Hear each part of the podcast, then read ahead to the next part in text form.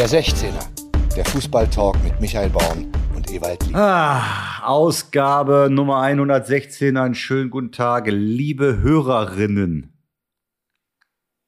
Hast du das verstanden? Den Ja, sehr, sehr gut. Hinweis? Sehr gut, Michael. Das, ist, müssen wir äh, jetzt einfach mal übernehmen. Darüber wird auch gar nicht mehr gesprochen. Ich habe letztens noch mal ein bisschen was im Fernsehen gesehen. Man darf das gar nicht so großartig thematisieren. Liebe Hörerinnen. Und dann geht's einfach weiter im Text. Ja, lustig wird's dann, wenn die Leute sagen, liebe HörerInnen, liebe KollegInnen, dann wird's, dann denke ich immer wie innen. Oder außen, was jetzt? Kolleg, Äh. Sternchen, innen. Ja, wenn das jetzt noch kommt, dass wir die Sternchen mitsagen. Also ich kann alles verstehen, aber ist egal. Also, liebe Hörerinnen, ich freue mich auch, dass es jetzt losgeht. Michael, Endlich. Ja, wir haben ein bisschen was vor heute. Schöne kleine Ausgabe, Ausgabe 116. Wir sprechen gleich äh, nach unserem 16er sozusagen in unserem Gespräch mit Jürgen Kohler, lang und schmutzig über das Spitzenspiel zwischen dem BVB und dem FC Bayern München. Da haben wir gedacht, das ist doch der Sprech, der, der, der, der passende Ansprechpartner und Gesprächspartner für diese Partie. Mit dem besprechen wir sicherlich auch noch das ein oder andere aus seiner Karriere, aber das ist so ein bisschen der Aufhänger und vorher machen wir so ein bisschen Roundup, was sonst so passiert ist. Und wir haben gestern kurz telefoniert nach den ersten 45 Minuten von Gladbach und ich muss dir deshalb jetzt schon die Frage stellen, hast du dich erholt? Wie geht's dir? Du standst unter Schock. Also ehrlich, Micha. Äh, also, ich war in Hamburg übers Wochenende. Ich hatte am äh, Freitag äh, ähm, äh, etwas zu tun bei St. Pauli, am Samstag auch, weil wir abends gegen Schalke 04 gespielt haben. Das war eine Zitterpartie am Ende, muss man sagen. Wir haben toll gespielt, aber Schalke hat super dagegen gehalten. Und ich war total glücklich und alle waren glücklich, dass das Okay. am Ende dann geklappt hat mit dem Sieg. Und Warte so mal ganz kurz, da habe ich noch kurz eine Hörerfrage, die äh, Hörerinnen, ja, aber es ist eine Hörerfrage, die ist noch ähm, Ja. reingekommen kurzfristig. Okay. Äh, Uwe S. aus Norderstedt fragt, ist der Aufstieg des FC St. Pauli noch zu verhindern? Uwe, herzlichen Dank für, für diese Frage. Damit äh, reißt du dich in die lange Reihe derjenigen ein, äh, die äh, ähm, von denen ich eigentlich gedacht habe, dass durch ständiges Hören des 16ers äh, man äh, ein bisschen äh, an, an Kompetenz und Weitsicht hinzugewinnt. Ähm, also Leute, bleibt auf dem Teppich. Du, hast, ähm, den, du hast den Witz nicht verstanden, ne? Ja, doch, nichts. ich habe das schon. Äh, ist es, Der, der, der Uwe S. aus Norderstedt, der sagt normalerweise immer, ich mache mir Sorgen um meinen HSV. Ach, das ist ein HSVler. Nein. Bitte rausschneiden später, Leute. Der, der Witz hat nicht gezündet. Uwe S. aus Norderstedt. Ach so, weil das, weil da ein Trainingszentrum ist oder was? Mann, das war ein kleiner Scherz von mir, du Dödel. Ach so, den gibt's gar nicht. Meine Güte, sag mal, leck mich am Arsch. Entschuldigung, das, das bitte rausschneiden, bitte schneiden, bitte schneiden. Äh, nein, also Wer ich, wohnt ich, denn in Norderstedt und heißt Uwe? Ach, Uwe Seeler, alles klar, jetzt habe ich's verstanden. Jetzt ist der Witz angekommen. Ja, also das hätte ich jetzt nicht gedacht, dass du Uwe ähm, äh, missbrauchst, um, um auf äh, einen, einen, einen kleinen Witz zu machen. Ist egal. Nein, Fakt ist auf jeden Fall, ich bin auf dem Weg nach Hause. Äh, Die Ergebnisse unterwegs, äh, ähm, äh, das hat, kriegt man ja mit äh, von, von den anderen äh, Mannschaften in der zweiten Liga, haben auch noch irgendwie gepasst. Wahnsinn. Äh, sodass, äh, sodass da ein gewisser Vorsprung entsteht.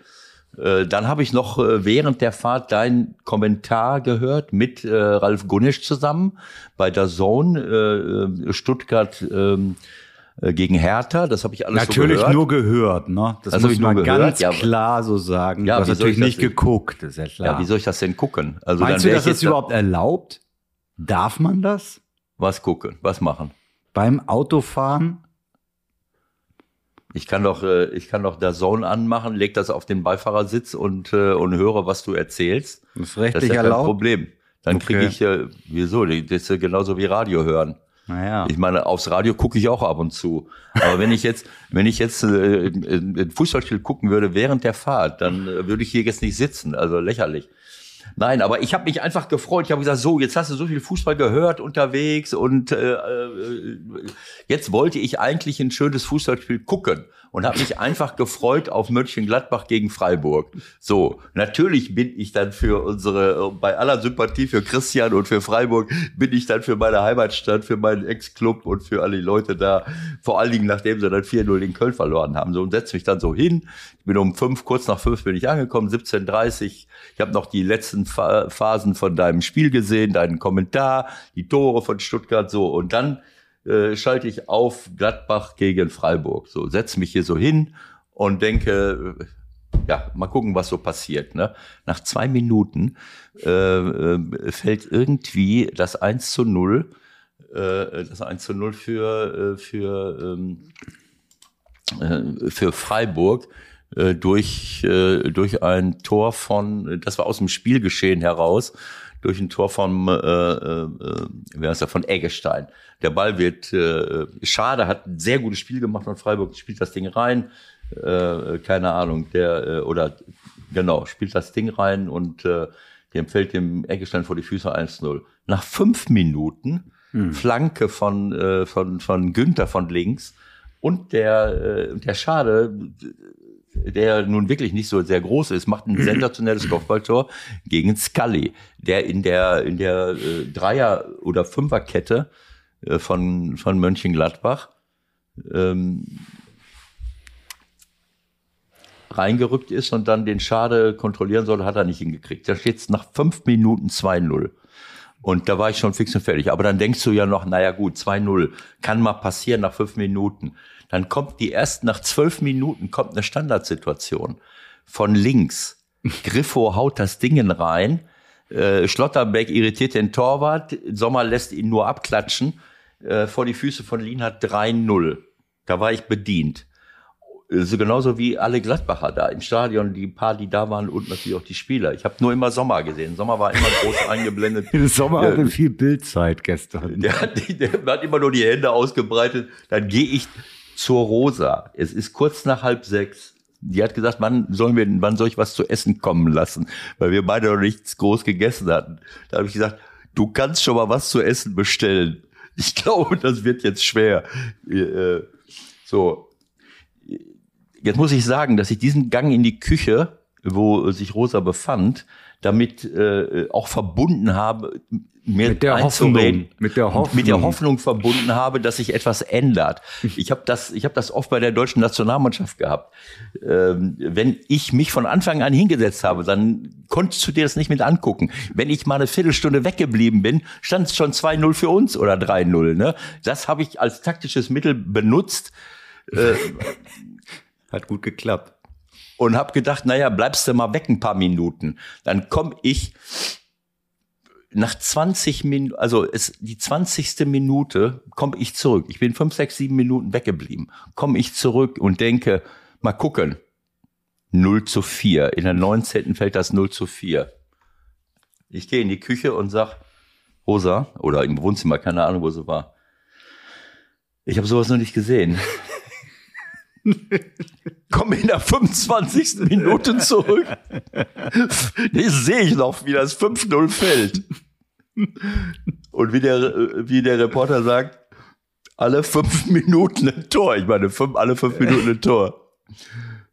Ja, dann, dann muss ich sagen, habe ich kurzfristig die, die, die, die Konzentration verloren, bin nochmal weggegangen. Wirst du auch wütend? Nö, ich bin nicht wütend geworden. Das, das, das tut einfach weh. Das tut, das tut weh, weil man weiß, was das für die Spieler bedeutet, was das für die Vereinsverantwortlichen bedeutet. Natürlich geht die Kamera dann immer wieder auf den Trainer. Es geht auf Max Eberl, äh, äh, äh, ob er sich äh, äh, in den Staub schmeißt. Also das ist ja so ein Voyeurismus dann auch, äh, wenn, wenn eine Mannschaft äh, hinten so äh, abgeschossen wird oder hinten liegt, dass man dann immer sehen möchte, wie äh, naja, wie reagiert jetzt, wie reagieren die sportlich Verantwortlichen? Und das ist für mich auch eine unzulässige Fokussierung immer auf die vermeintlich Oh, ich Verantwortlichen. finde, das ist aber deutlich, deutlich weniger geworden. Also mittlerweile haben wir viel weniger Zwischenschnitte äh, in den Spielen, als das Ja. früher der Fall ist. Oder Fall Ja, war. gut. Ist Dann weniger ich- geworden. Okay, das da ist dir dann wahrscheinlich als Gladbacher auch ganz besonders Mhm. aufgefallen, dass die sicherlich zwei, dreimal im Bild waren und es war ja, nun Ja. auch historisch und dann Ja. musst du die natürlich auch schon noch mal zeigen. Ne? Ja, das ist schon Gut, dann richtig. fällt noch das sechste und dann kommt natürlich die spannende Frage an dich. Ich hoffe, du bist gut vorbereitet. A. Was war der höchste Pausenrückstand in deiner Trainerkarriere? Und B. Was bitteschön sagt man in diesem Falle zur Mannschaft in der Kabine oder sagt man gar nichts mehr? Also erstmal, erstmal muss ich sagen, äh, als ich gesehen habe, dass es 06 stand, konnte ich äh, noch nicht ahnen, äh, dass, äh, dass diese zwölf Minuten von der 25. zur 37. Minuten zur 37. Minute, dass das äh, schon das Positivste war, was man aus dem Spiel ziehen konnte. Denn vorher sind alle fünf Minuten, ist alle fünf Minuten Gegentor gefallen. Plötzlich nach, äh, plötzlich äh, äh, hat zwölf Minuten gedauert. Also es, es, es ist ja offensichtlich, dass sie den Einstieg verpennt haben. Freiburg ist ja dafür bekannt, dass sie wie die Feuerwehr loslegen. Und warum die Gladbacher jetzt da so ähm, die ersten beiden Tore kriegen, ist schwer zu sagen. Aber dann bekommen sie vier Standardgegentore. Vier Standardgegentore. Äh, und äh, man musste wirklich Angst haben. Das war ja, es war ja auch sonst nichts da. Es war ja jetzt nicht so, dass die dauernd Chancen hatten äh, oder so. Ne? Aber das war so, jeder Schuss ein Treffer. Und du musstest dann wirklich Angst bekommen, dass das, äh, so wie der Hofmann das hinterher gesagt hat, äh, da müssen wir aufpassen, dass es nicht zweistellig wird. Ne? Und ich habe dann, du weißt ja, dass ich immer dran glaube, dass ich das beeinflussen kann mit meinem Karma, mit meinem Draufgucken. Und ich habe mich dann die Bist gesamte die zweite Zeit, Hälfte dabei gewesen? ich bin von an, vom Das ist Anfang dein an- Ernst. Ich Du bin hast von die ganze Anfang zweite an, Hälfte geguckt. Die ganze zweite Hälfte habe ich dafür gesorgt, habe ich dazu Dass kein beigetragen, dass kein Gegentor mehr kommt und, Was ist denn da noch passiert? Und hatte gehofft, dass, äh, dass wir vielleicht den einen oder anderen da noch schießen.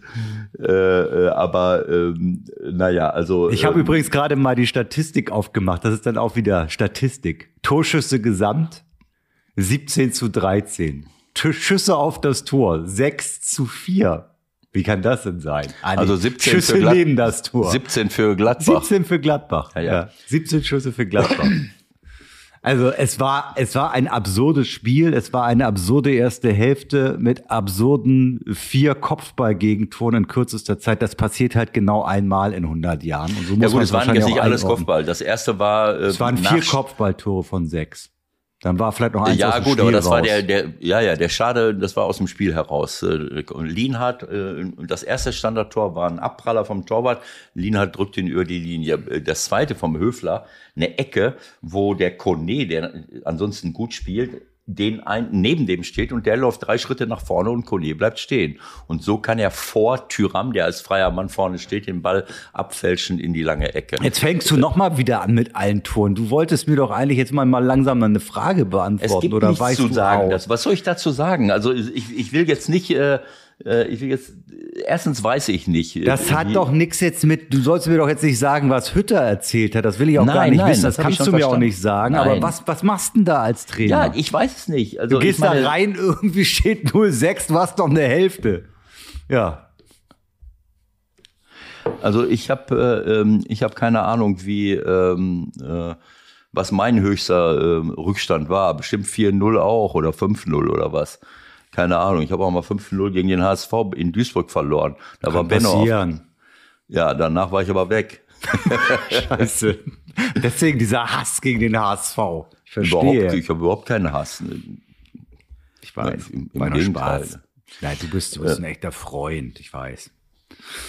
Ja, ja. Gut, okay, also man kann dann Nein. vielleicht nur noch beruhigend einwirken und sagen, wirklich, was auch Hoffmann gesagt hat, sieh zu, dass es nicht zweistellig wird, bitte, ja. Ja, klar, natürlich. Ich meine, mein Running Gag, das haben wir ja gestern schon am Telefon gehabt, mein Running Gag wäre gewesen, du hast mich gefragt, was sagst du jetzt bei 6-0? Ich habe gesagt, wenn es 4-0 gewesen wäre, dann hätte ich einen Ansatzpunkt gehabt. Dann hätte ich gesagt, Leute, Die haben wir im Sack. liegen- die haben wir im Sack. Das, das Spiel ist gelaufen. Dann hätten mich alle angeguckt, da hätte ich gesagt, naja gut, 4-0 ist doch bekannt.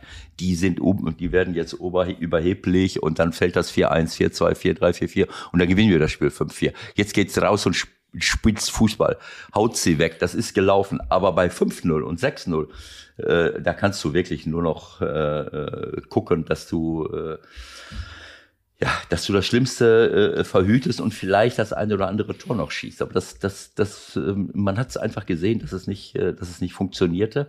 Ich habe keine Ahnung, was ich die, glaube. Übrigens, ich glaube übrigens, dass diese Ansprache von dir an Hellas Verona weitergereicht wurde. Ja. Die haben nämlich äh, 0-3 zurückgelegen bei Venezia. Ja. 0-3 auswärts. Okay. Und gewinnen 4-3 am Ende. Ja, solche Sachen, solche Sachen können passieren. Ne? Also das, ja, nicht das so oft, aber das passiert. Ja. Es passiert auch ein 7-1 in der Bundesliga. Also da müssen wir auch mal kurz drüber reden. Haben wir, glaube ich, noch gar nicht gemacht in, in der Saison, dass wir mal ein, zwei ja. Minuten auch über Fürth verloren haben. Das ist ja schon dramatisch. Ne? Lass mich das gerade noch mal sagen zu, zu Gladbach. Ähm, ja, mach es, mach es, mach es. Was, ähm, was jetzt damit auch verbunden ist, äh, und das war ein zusätzlicher Schock für mich, dass äh, unser Rekord, der an dem ich ah, beteiligt ja. war, ja, äh, die die höchste Pausenführung in der Bundesliga äh, oder oder nach 30 Minuten war keine Ahnung war bisher 0 zu 5 und das war äh, das haben das haben wir im Jahre 1984 in einem Heimspiel gegen Braunschweig hinbekommen, was wir damals 10 zu 0 gewonnen haben. So, und diesen Rekord, äh, den haben wir jetzt abgeben müssen als Borussia Mönchengladbach an den SC Freiburg. Kannst du mal den Streich kurz anrufen, bitte? Lass uns den mal kurz beschimpfen.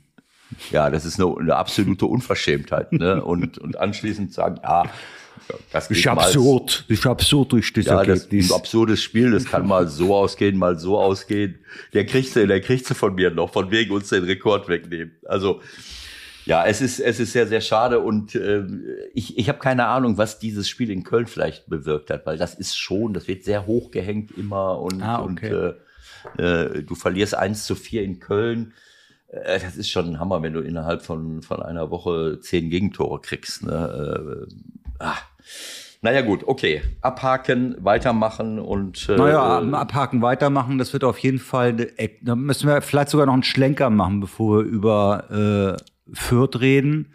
Denn ja. natürlich kommen jetzt die Fragen, die kommen müssen und die auch legitim sind. Denn äh, dass die Gladbacher nicht zufrieden sein können mit der Gesamtausrichtung oder mit der Gesamtperformance bis hierhin ist ja mal klar. Äh, und was dann irgendwann folgt, das haben wir jetzt gerade wieder in Leipzig gesehen, wenn die Performance halt nicht stimmt. Da spielt Gladbach jetzt am Samstag und Leipzig hat relativ schnell dann doch nach äh, nach dem Spiel bei Union gehandelt, muss man sagen. Also da hat sich der Kollege, äh, Vorstandsvorsitzender, hilf mir mal kurz auf die Sprünge von Leipzig. Minzlaff. Herr Oliver Minzlaff sehr deutlich hingestellt und positioniert. Und ja, zwei Tage später war Herr Marsch Geschichte.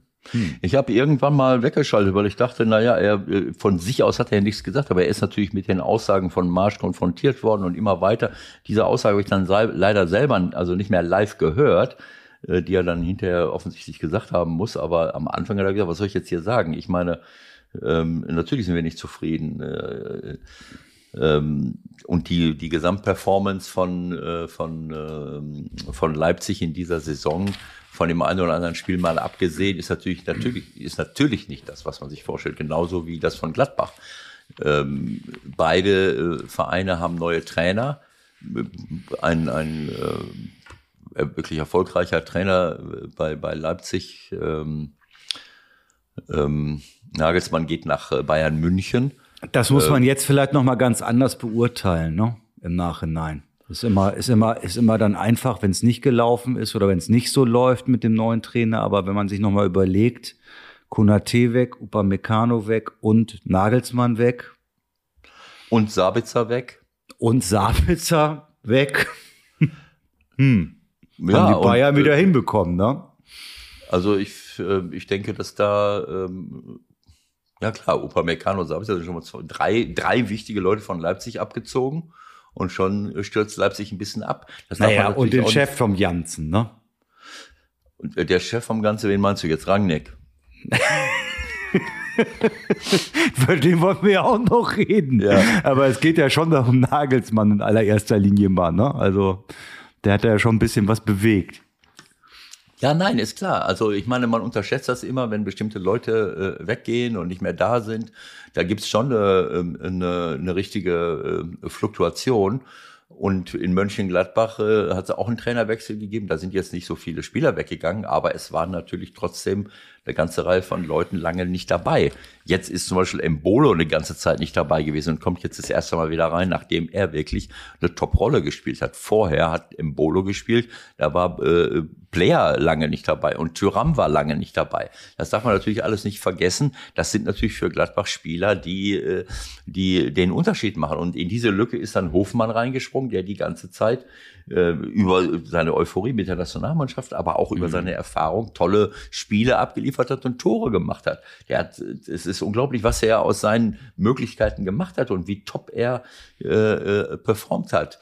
Äh, dass das natürlich äh, dann irgendwann nicht mehr reicht, äh, um, um oben anzusetzen, so wie äh, da, wo sie gerne hinwollen, Gladbach und auch Leipzig. Das sieht man. Also äh, bei Leipzig kommt noch dazu, dass sie halt die, die Champions League spielen und in einer ja, fast Todesgruppe, muss man ja sagen. Also das mhm. sind schon äh, das sind schon Hammer, äh, Hammer Gegner, die sie, äh, die sie da bin haben. Ich bin gerade noch mal kurz bei Gladbach. Ich habe das Spiel gestern äh, logischerweise nicht sehen können. Ich sehe Kramer auf der Bank, ich sehe Neuhaus auf der Bank, ich sehe Stindl auf der Bank. War der auch verletzt vorher oder?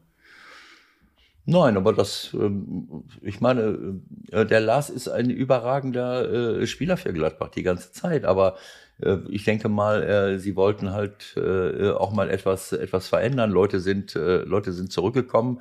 Ich meine, dass Neuhaus jetzt nicht die, die größte Rolle gespielt hat zuletzt. Kramer war auch verletzt. Zakaria und Kone machen es eigentlich gut, ja. ähm, muss man sagen. Aber das hat natürlich auch ein gewisses Konfliktpotenzial, so ganz banal gesagt. Ne? Und wenn es dann wenn nicht läuft. Wenn es in die Hose geht, auf jeden Fall. Ne? Also ich bleibe ja, ich bleibe dabei ähm, diese, diese ähm, äh, wie soll ich es sagen, diese Dreierkettenphilosophie, ähm, das ähm, tut mir leid. Also ich kann nicht so viel damit anfangen. Ne, das jetzt war Leiner und Scully auf den, auf den Außenbahnen.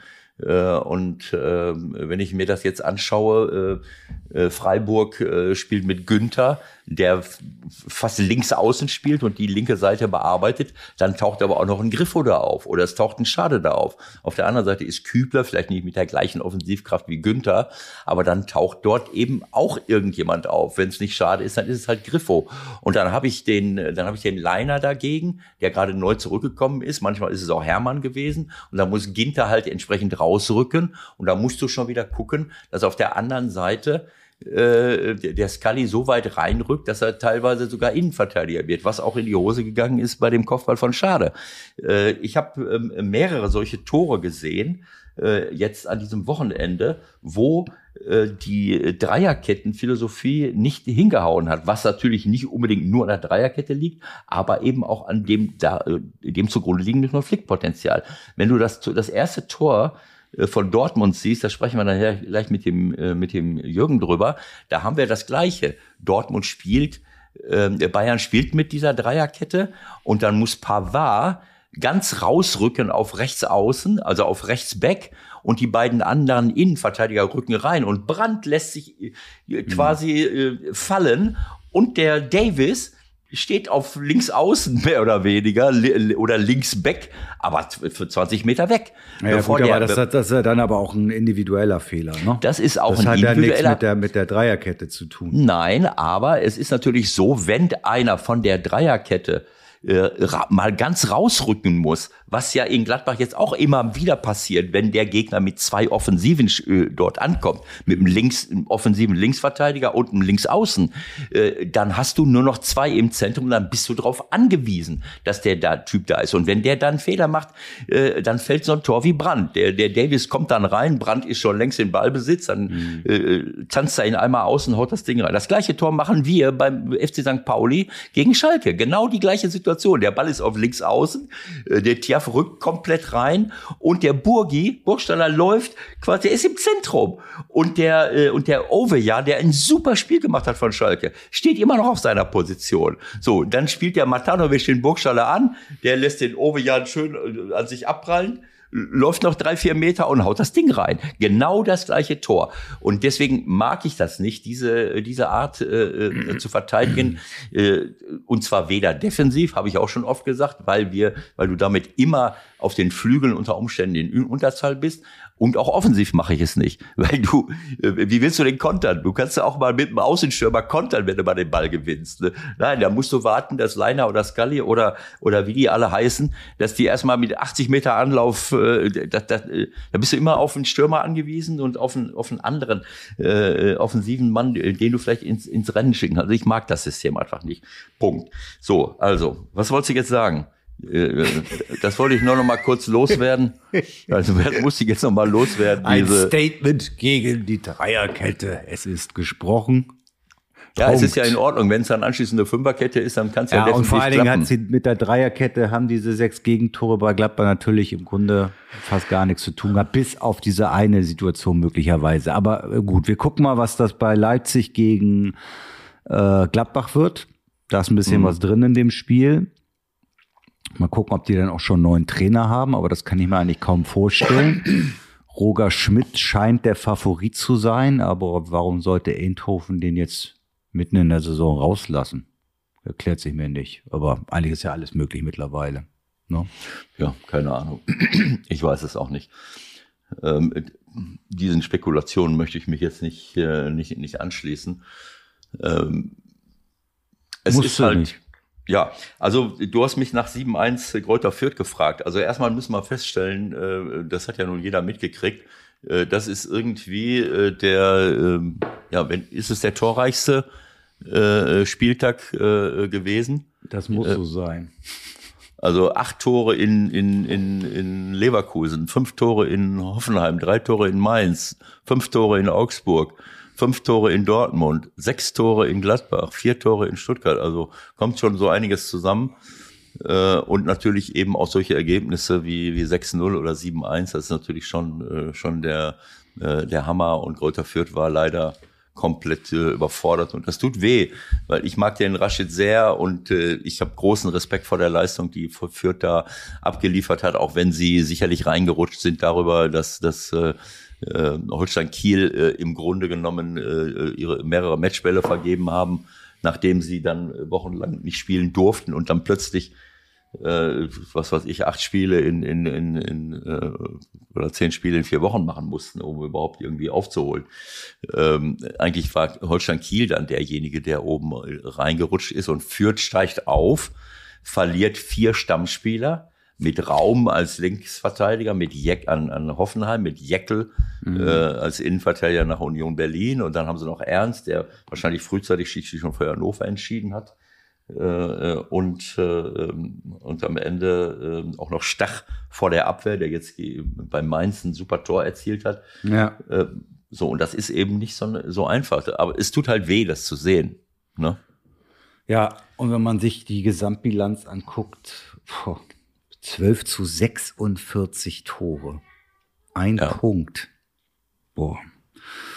Es hätte alles doch auch ganz anders kommen können, aber ich glaube, sie, sie hatten gar keine Chance, diese Spieler zu halten. Das war einfach das Problem. Also ich glaube, auch bei Stach haben sie es versucht und waren dann am Ende doch froh, dass sie den äh, dann auch zu einem recht vernünftigen Kurs verkaufen konnten in diesen Zeiten. Das darf man ja auch nicht vergessen.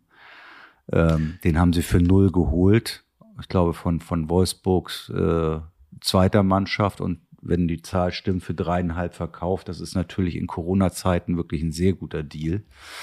Und die gucken natürlich auch schon mal ein bisschen weiter. Dass es so dramatisch äh, sich entwickelt, da hätten sie jetzt wahrscheinlich selbst auch nicht mit äh, gerechnet, aber zeigt vielleicht auch, ähm, das glaubt ja auch nicht jeder, aber zeigt dann vielleicht auch, wie stark die Bundesliga am Ende doch ist. Ne? Also so ein bisschen was musst du schon bringen, wenn du da mal ein Spiel gewinnen willst. Ja, erstmal ist es, ist es natürlich so, Gräuter Fürth steigt auf. Äh, du hast dann eine Chance, so wie jetzt Bochum meinetwegen. Die haben vielleicht auch den einen oder anderen verloren, aber äh, Union steigt auf, Bochum steigt auf. Die halten dann ihre Mannschaft und verstärken sich dann mehr oder weniger noch. Ne? Äh, so, und dann, so, wenn du erstmal schon mal vier Stammspieler verlierst, und, äh, und, und äh, es wird sicherlich auch finanziell nicht so üppig gewesen sein, was Rasche zur Verfügung hat. Und dann kommt natürlich auch dazu, dass viele halt auch wissen, äh, ich meine, wenn jetzt schon drei Stammspieler, vier Stammspieler weggehen äh, beim Aufstieg, dann wirst du, wird Rashid es auch nicht so einfach haben, jetzt Leute davon zu überzeugen, jetzt kommt mal zu uns, äh, wir werden jetzt die Bundesliga halten. Ne? Äh, und auch wenn sie ordentlich Spieler verpflichtet haben, hast du naja, hast du erstmal keine Erfahrung, hast du keine funktionierende Mannschaft, die muss erstmal wieder zusammengebaut äh, und gebastelt werden und das dann eine Liga höher. Mhm. Äh, so, und wenn du dann in eine negative Dynamik reinkommst, wie es jetzt, äh, wie es jetzt halt äh, passiert ist, Sie haben ja eine ganze Reihe von ordentlichen Spielern dazugeholt, aber daraus halt eine Mannschaft zu bauen und vor allen Dingen auch in der Defensive dazustehen. Du siehst ja, dass die, das größte Problem, wenn du in der Defensive derartige eine derartige Anzahl von, äh, von Gegentoren äh, bekommst, äh, so viel kannst du nicht schießen. Also du musst ja in der, äh, sie schießen nicht so viel Tore, ähnlich wie Bielefeld, aber Bielefeld hat 20 Gegentore. Ne? Bielefeld hat 20 und sie haben 46. Und da sieht man, äh, wo der Hase im Pfeffer liegt, äh, das ist eine Anzahl von Gegentoren, wo du, äh, selbst wenn du vorne Cristiano Ronaldo aufstellst, nicht gegen anstecken kannst. Das ist halt ah, komm, so. da haben wir doch noch kurz zwei Minuten für Cristiano Ronaldo. Hast du was gesehen? Nee, das kannst du nicht auch noch gesehen haben, sonst muss ich dich für verrückt erklären. Nee, ich habe das, das, das Debüt von Ralph, Rolf Rangnick, wie er ja mal hieß. Wolf. Nee, habe ich jetzt nicht, nee. habe ich jetzt nicht gesehen, ehrlich gesagt. Okay, war jetzt vorher nicht so berauschend, aber gewonnen ist gewonnen, ne? Ja, 1-0 und äh, keine Ahnung, Man City wieder oben, habe ich gesehen. Äh, Chelsea hat irgendwo auch mal verloren, was ja auch mal passieren kann. Ich gucke ab und zu mal die Tore von Liverpool. Ja, die haben 90 ähm, plus 4, glaube ich, Origi gewonnen. Ja, irgendwie sowas. Und dann, dann sehe ich immer so den, den Mo Salah da rumlaufen, äh, wo ich dann so denke, den kann ja gar keine Sau aufhalten. Der ist super schnell, der schießt Tore, der, der, kommt an jedem vorbei, der macht Assists. Äh, das reicht natürlich nicht für die, für die Creme de la Creme der internationalen Sportjournalistik, äh, die, ihn, die ihn dann auf den sechsten oder siebten Platz setzen. Ich weiß nicht, ob, äh, äh ob die dachten, das ist. Äh, ja, die Wahlergebnisse sind ja jetzt nochmal veröffentlicht worden. Da sind waren schon ja, ein paar das, kuriose Nummern dabei. Ja, ich habe keine Ahnung, wo, wo die Journalisten alle herkommen, ob die alle aus Argentinien und aus, aus, äh, aus, Sp aus Portugal kommen, die da gefragt werden. Ich habe keine Ahnung. Ich habe ja schon gesagt zu, zu, zu dem Zeitpunkt, ich kann es nicht so ganz ernst nehmen, diese Ergebnisse aus unterschiedlichen Gründen. Aber gut, lassen wir das mal. Mo Salah, äh, glaube ich, da sind wir uns alle einig, dass das eine andere Kategorie von Spieler ist als diejenigen, die über, die, ja, über ihm stehen und äh, den dann eben nicht zu berücksichtigen oder da unter ferner liefen. Das ist schon... Äh, das entlarvt die ganze Sache als äh, für mich äh, nicht ernst zu nehmen. Tut mir leid. Aber äh, muss ja auch nicht sein. Ist ja auch alles freie Meinungsäußerung. Nur die tun dann so, als wenn sie, als wenn das jetzt das Ding der, äh, also deswegen wäre ich auch nicht traurig anstelle von, von Lewandowski. Äh, der hat 2020 das Ding verdient, ob er den Ball da stehen ah, hat. Jetzt wollen sie ja so ein bisschen Alibi-mäßig wohl vielleicht den Preis noch im Nachhinein doch verleihen ja, für 2020. Also, hm. Es ist einfach armselig, den, dem damals das nicht überreicht zu haben, weil, weil, was, weil man keine Gala machen kann. Nachdem du anderthalb Jahre im Homeoffice sitzt, kannst du da, kannst du nicht den mal kommen lassen und dem das Ding überreichen. Das ist ja, armselig. Oder du fährst zum Spiel halt hin, ist auch nicht so schlimm. Ne? Ja, kann, ehrlich. Also ich, ich würde ehrlich sagen, ich würde, äh, ich weiß nicht, wie viele Kinder hat er, äh, hat Lever, hat ja ein, zwei, äh, bestimmt Kindergarten, die sollen im Kindergarten, sollen die ihm so einen goldenen, goldenen Ball basteln. Dann würde ich den von meiner Frau und von den Kindern unterschreiben lassen. Dann würde ich mir den auf die Fensterbank stellen. Da hat er mehr von. Und das ist, äh, das hat größere Symbolkraft, als wenn die Osterhasen ihm da nachträglich den Ball. Das ist echt lächerlich. Ja. Aber gut. So, jetzt zum großen Ding. Dortmund, Bayern. Wir telefonieren mal. Wie versprochen, wir wollen über das große Spiel reden und haben im Vorfeld überlegt, wer kann uns denn da mal weiterhelfen, wie man sich bei dieser Partie fühlt. Wer hat zu beiden Vereinen ganz besondere Beziehung und wir sind gekommen auf Jürgen Kohler und da sich Ewald immer beschwert, dass ich ihm die äh, Begrüßung wegnehme, Bitte, Ebert, dann mach du doch mal. Hallo Jürgen, ich freue mich, dich am Telefon zu haben. Hallo Ewald, ich freue mich genauso, danke.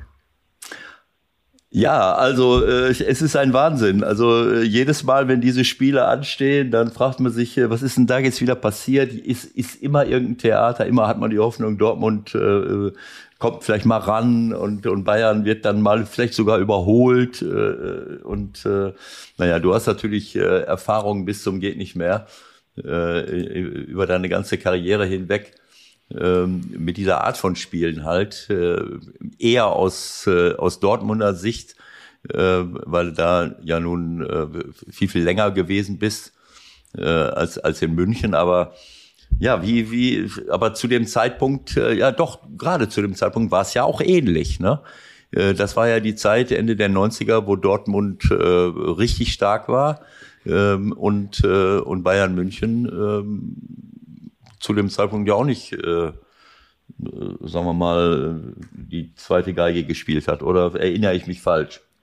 Nee, das ist schon ein Stück weit Wahrheit dran. Also es war schon so, dass äh, wir dann, äh, ich glaube, zweimal hintereinander dann auch Meister geworden sind und dann auch noch die Champions League gewonnen haben. Und dann muss man aber auch fairerweise sagen, dass Bayern München gerade zu diesem Zeitpunkt auch im Umbruch war. Also sie haben dann mhm äh, eben die Mannschaft äh, komplett umgebaut und das braucht dann natürlich auch äh, eine gewisse Zeit, bis das dann eben ein Rädchen wieder ins andere funktioniert und äh, ja, und deshalb konnten wir dann halt mit unserer äh, Supertruppe damals, äh, mit vielen erfahrenen Spielern, vielen Nationalspielern, äh, konnten wir den Bayern dann schon äh, sehr lange, über einen langen Zeitraum dann auch Parole bieten.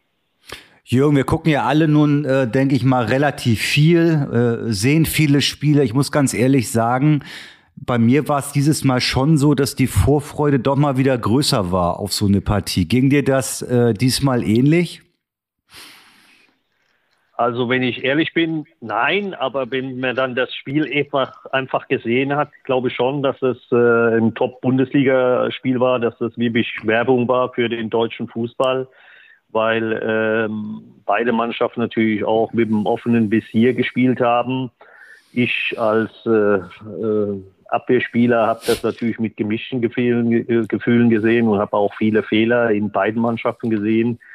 Und am Ende des Tages, glaube ich, auch äh, war der Schiedsrichter dann eben auch, äh, ähm, hat seinen besten Tag eben nicht gehabt. Und das ist dann schwierig, dann natürlich auch die Bayern einfach zu schlagen, denn äh, am Wochenende wären sie sicherlich äh, verwundbar gewesen. Wo wollen wir anfangen? Es gibt so viele Themen bei dem Spiel. Du hast, du hast es im Grunde, du hast, du hast es im Grunde schlagwortartig schon alles äh, gestriffen.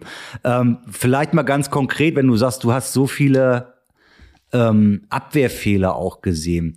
Da habe ich mich so gefragt, das äh, gibt ja mittlerweile, was heißt mittlerweile, gab es früher auch schon, aber es gibt ja immer so diese Spezialtrainer, Spezialistentrainer, da wird eigentlich fast immer nur über Stürmer gesprochen, da wird über äh, Schusstraining gesprochen. Äh, ist das noch eine Marktlücke vielleicht, dass man auch einen Abwehrtrainer noch erfinden muss irgendwie, wenn du so viele Fehler siehst? Ist ja auch Eberts Lieblingsthema. Ja, ich meine, äh, Eberl sitzt ja auch äh, äh war viele Jahre lang äh, Bundesliga-Trainer, hat tolle Arbeit gemacht in den verschiedensten Vereinen. Und ich glaube, im Ewald seine große Stärke war dann eben auch wirklich Spieler auszubilden, weiterzubilden. Ähm, und das haben viele andere Trainer dann eben anders da wahrgenommen. Da ging es immer nur darum, erfolgreich zu sein, die meisten Punktzahlen zu bekommen. Ne? Das ist klar, wenn du in diesem Geschäft und in diesem Business unterwegs bist, dann ist es äh, natürlich auch von äh, großer Bedeutung, dass man eben eine gewisse Anzahl von Punkten machen kann, so dass man dann eben auch äh, entweder die Liga hält oder dann vielleicht sogar internationalen um deutsche Meisterschaften spielen kann. Aber das ist ja wie wenn sie äh, oder wenn du ein Haus baust. Ja, ich sag mal, äh, du fängst ja auch erstmal mit dem Fundament an und das Fundament ist einfach immer die defensive Stabilität. Äh, das hat der Ewald immer in seinen Mannschaften natürlich dann auch geschafft, dass sie sehr gut organisiert waren auf dem Weg nach hinten und dann eben immer wieder mit Konteraktionen, Spitzen, dann teilweise auch gutes Vorchecking. Ja, dann kommt dann das eine ins andere. Aber du musst dir als Spieler natürlich eben, eben erstmal das Selbstvertrauen holen und das fängt erstmal in den Defensiv-Zweikämpfen an. Wenn du das perfekt machst, dann äh, äh, überträgt sich das natürlich dann eben auch auf eine gesamte Mannschaft, vielleicht sogar auf einen gesamten Verein. Äh, man äh, bekommt plötzlich, äh, äh, man kommt in so einen Flow rein und dann kannst du eben auch Gegner schlagen, die du vielleicht gar nicht so vorher auf dem Zettel gehabt hast. Aber das Grundsolide, das ist wie beim Haus, wie gesagt, ist, mhm. äh, ist eben äh, äh, ja das Mauerwerk unten und erst dann mache ich das Dach oben drauf, ja, verziert das Haus dann schön und schmückt es auch ein bisschen, ein paar Lampions dran und lauter so Zeug, ja, das sind dann eben diese Offensivspieler. Aber wenn du halt in der Defensive permanent, permanent patzt, ja, so muss man einfach sagen, dann läufst du der Musik hinterher und es gibt nicht viele Mannschaften, die eben mehr Tore schießen, als sie kriegen. Und äh, wenn man jetzt bei Borussia Dortmund reinguckt, die haben jetzt, ich glaube, es war der 14. Spieltag, hast du 23 oder 24 Tore bekommen. Das ist eindeutig zu viel.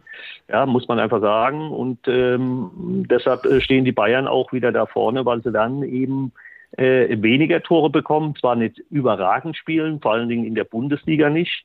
Äh, da haben sie schon auch Probleme gehabt.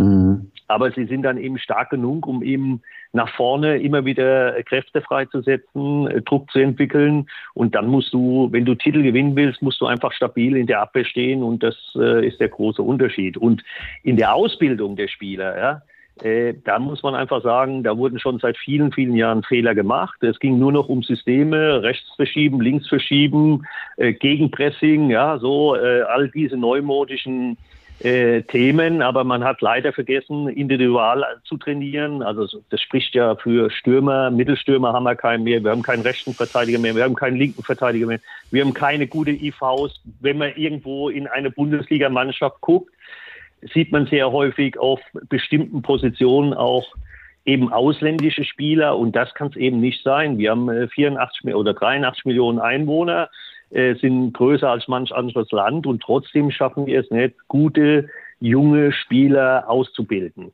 Und mhm. das ist einfach mal ein Faktum. Und das ist äh, eigentlich das, was äh, mich so nachdenklich stimmt und äh, jetzt nicht nur als Spieler sich gesehen, auch nicht mit der Vereinsbrille Borussia Dortmund gesehen, sondern eben als Fußball äh, äh, Mensch, der, der äh, meine Frau sagt immer scherzhalber, ich weiß nicht, wird beim, beim Ewald auch so sein, ja, beim Ewald, der Ewald, äh, meine Frau sagt immer, äh, Jürgen, bei dir läuft kein Blut durch die Adern, da laufen wahrscheinlich Bälle durch. Ne? So, also äh, äh, und das ist halt so, äh, sage ich mal, das ist die Faszination Fußball.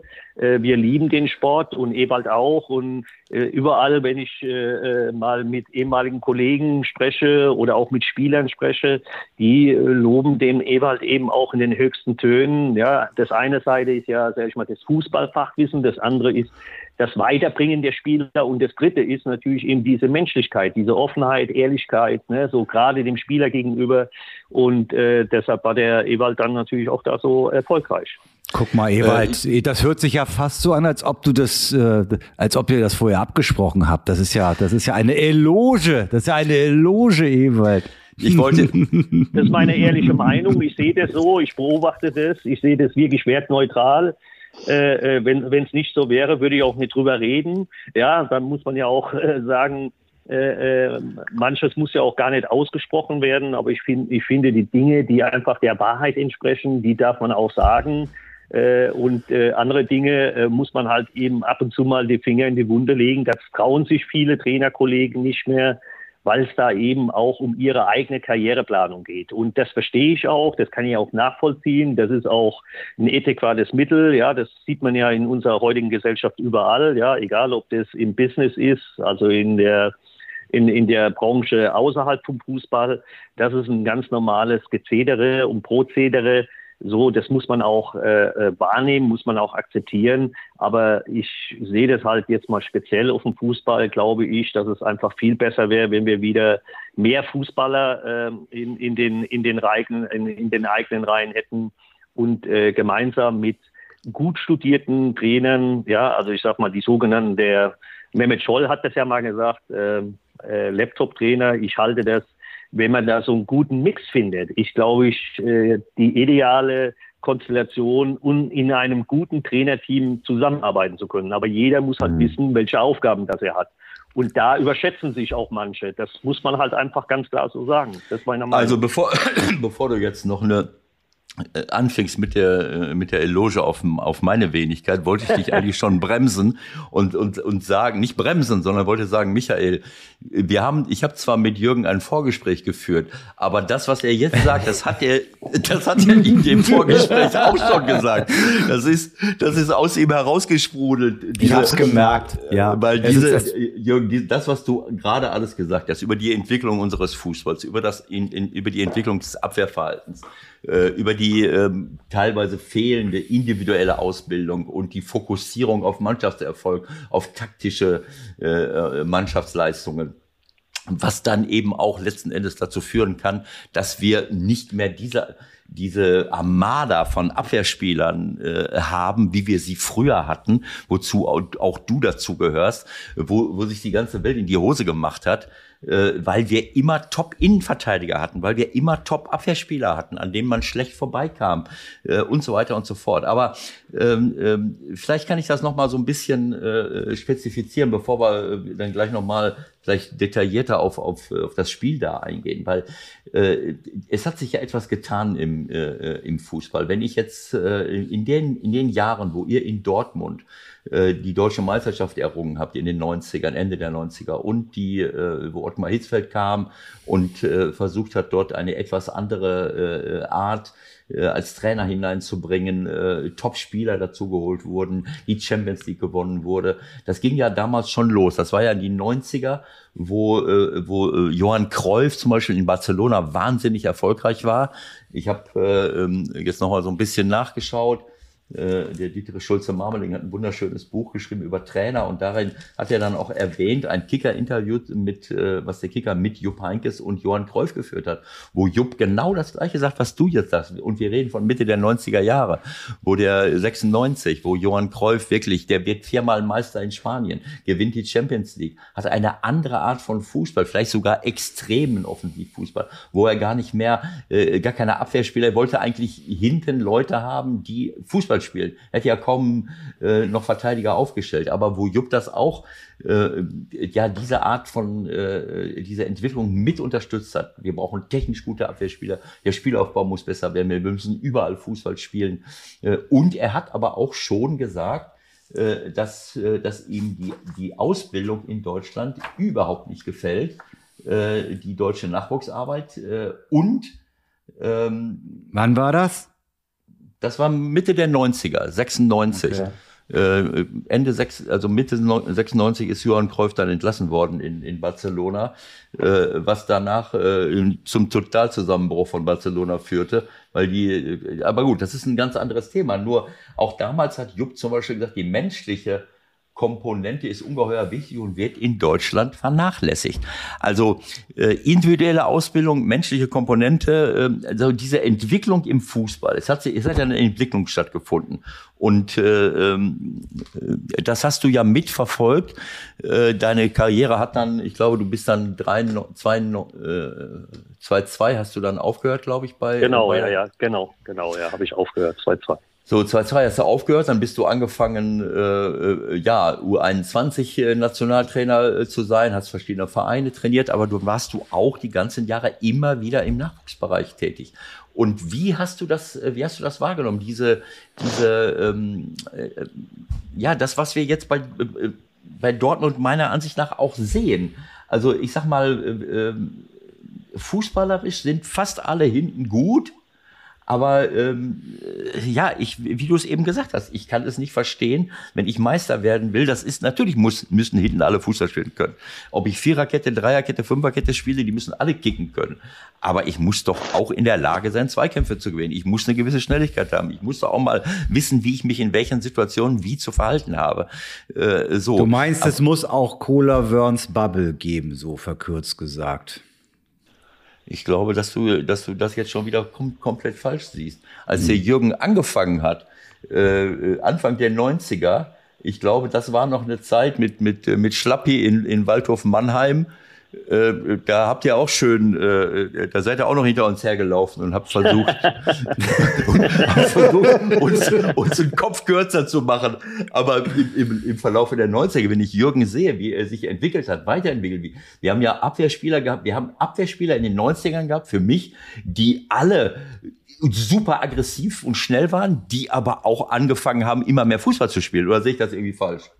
Nee, Eberl, das siehst du genau richtig. Ich glaube schon, dass äh, am Anfang äh, meiner Karriere, äh, klar, dass mehr so, ich sag mal, über den ja, über den härteren Fußball gegangen ist. Also so, ich sag mal, den Gegner so ein bisschen den Schneid abkaufen und, und, und äh, das äh, ohne jetzt grob fahrlässig oder wirklich übertrieben hart einzusteigen. Also ich kann mich jetzt, ich kann jetzt nur von mir sprechen, aber ich weiß das zum Beispiel auch vom Karl-Heinz Förster oder auch vom Guido Buchwald. Ich glaube, das sind jetzt drei auch äh, extrem gute, ja, extrem gute äh, Abwehrspieler gewesen, ähm, und äh, da hat man auch nie gelesen, dass sie äh, Spieler, andere Spieler schwer verletzt hatten oder selbst im Training äh, äh zu hart oder überhart eingestiegen, äh, eingestiegen sind. Klar, man hat schon irgendwo äh, sein Ressort da abgesteckt, hat gesagt, okay, bis dahin nicht mehr weiter. So, und dann kam eben eine Entwicklung, äh, da bin ich also auch beim Ewald, auch sicherlich durch Johann Kreuf.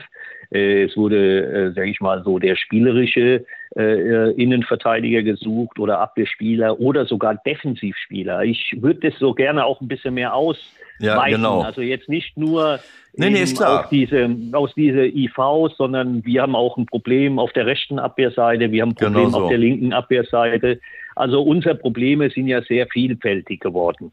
Das hängt einfach damit zusammen. Ich kann das jetzt mal aus meiner Sicht. Ich war jetzt ein äh, paar Mal schon äh, längere Zeit auch Jugendtrainer. Äh, da kriegen die Spieler zwar in den NLZs alle Systeme, alle relevanten Möglichkeiten äh, zustellen, doppeln und, und, und, kriegen sie beigebracht, werden die auch immer wieder, sage ich mal, per Video geschult.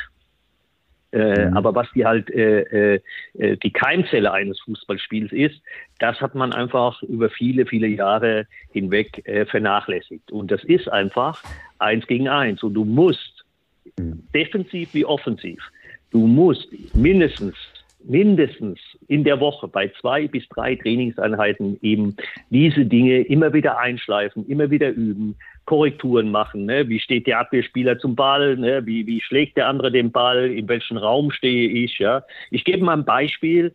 Ähm, ich habe mal meine Abwehrspieler, äh, haben wir so ein Spiel gemacht, äh, äh, äh versteckte Abwehr gegen Angriff dann, ne, so. Und dann habe ich die, dann habe ich irgendwann habe ich das Spiel mal unterbrochen, habe dann gesagt, so macht mal alle die Augen zu, ne, und dann bin ich zu jedem Abwehrspieler hin, dann habe ich gefragt, du sag mir mal, wie viele Leute um dich herum schwelen, wie viele eigene Spieler sind um dich herum und wie viele gegnerische Spieler sind um dich herum.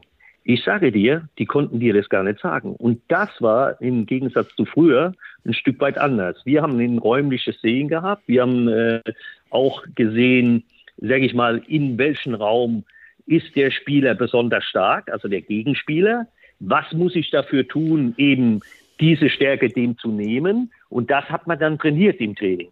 Und das habe ich in der Woche drei, bis viermal trainieren müssen, weil unter Klaus Schlappner zum Beispiel oder auch unter Christoph Daums damals, ja, habe ich ähm, sehr viele Extra-Einheiten gemacht, am Anfang machen müssen, habe ich auch immer gedacht, hä, die anderen sind alle zu Hause und hier nur die Jungen springen hier rum, ne? das kann ja nicht sein. Äh, äh, habe ich nicht verstanden, warum und weshalb, bin ich auch ganz ehrlich.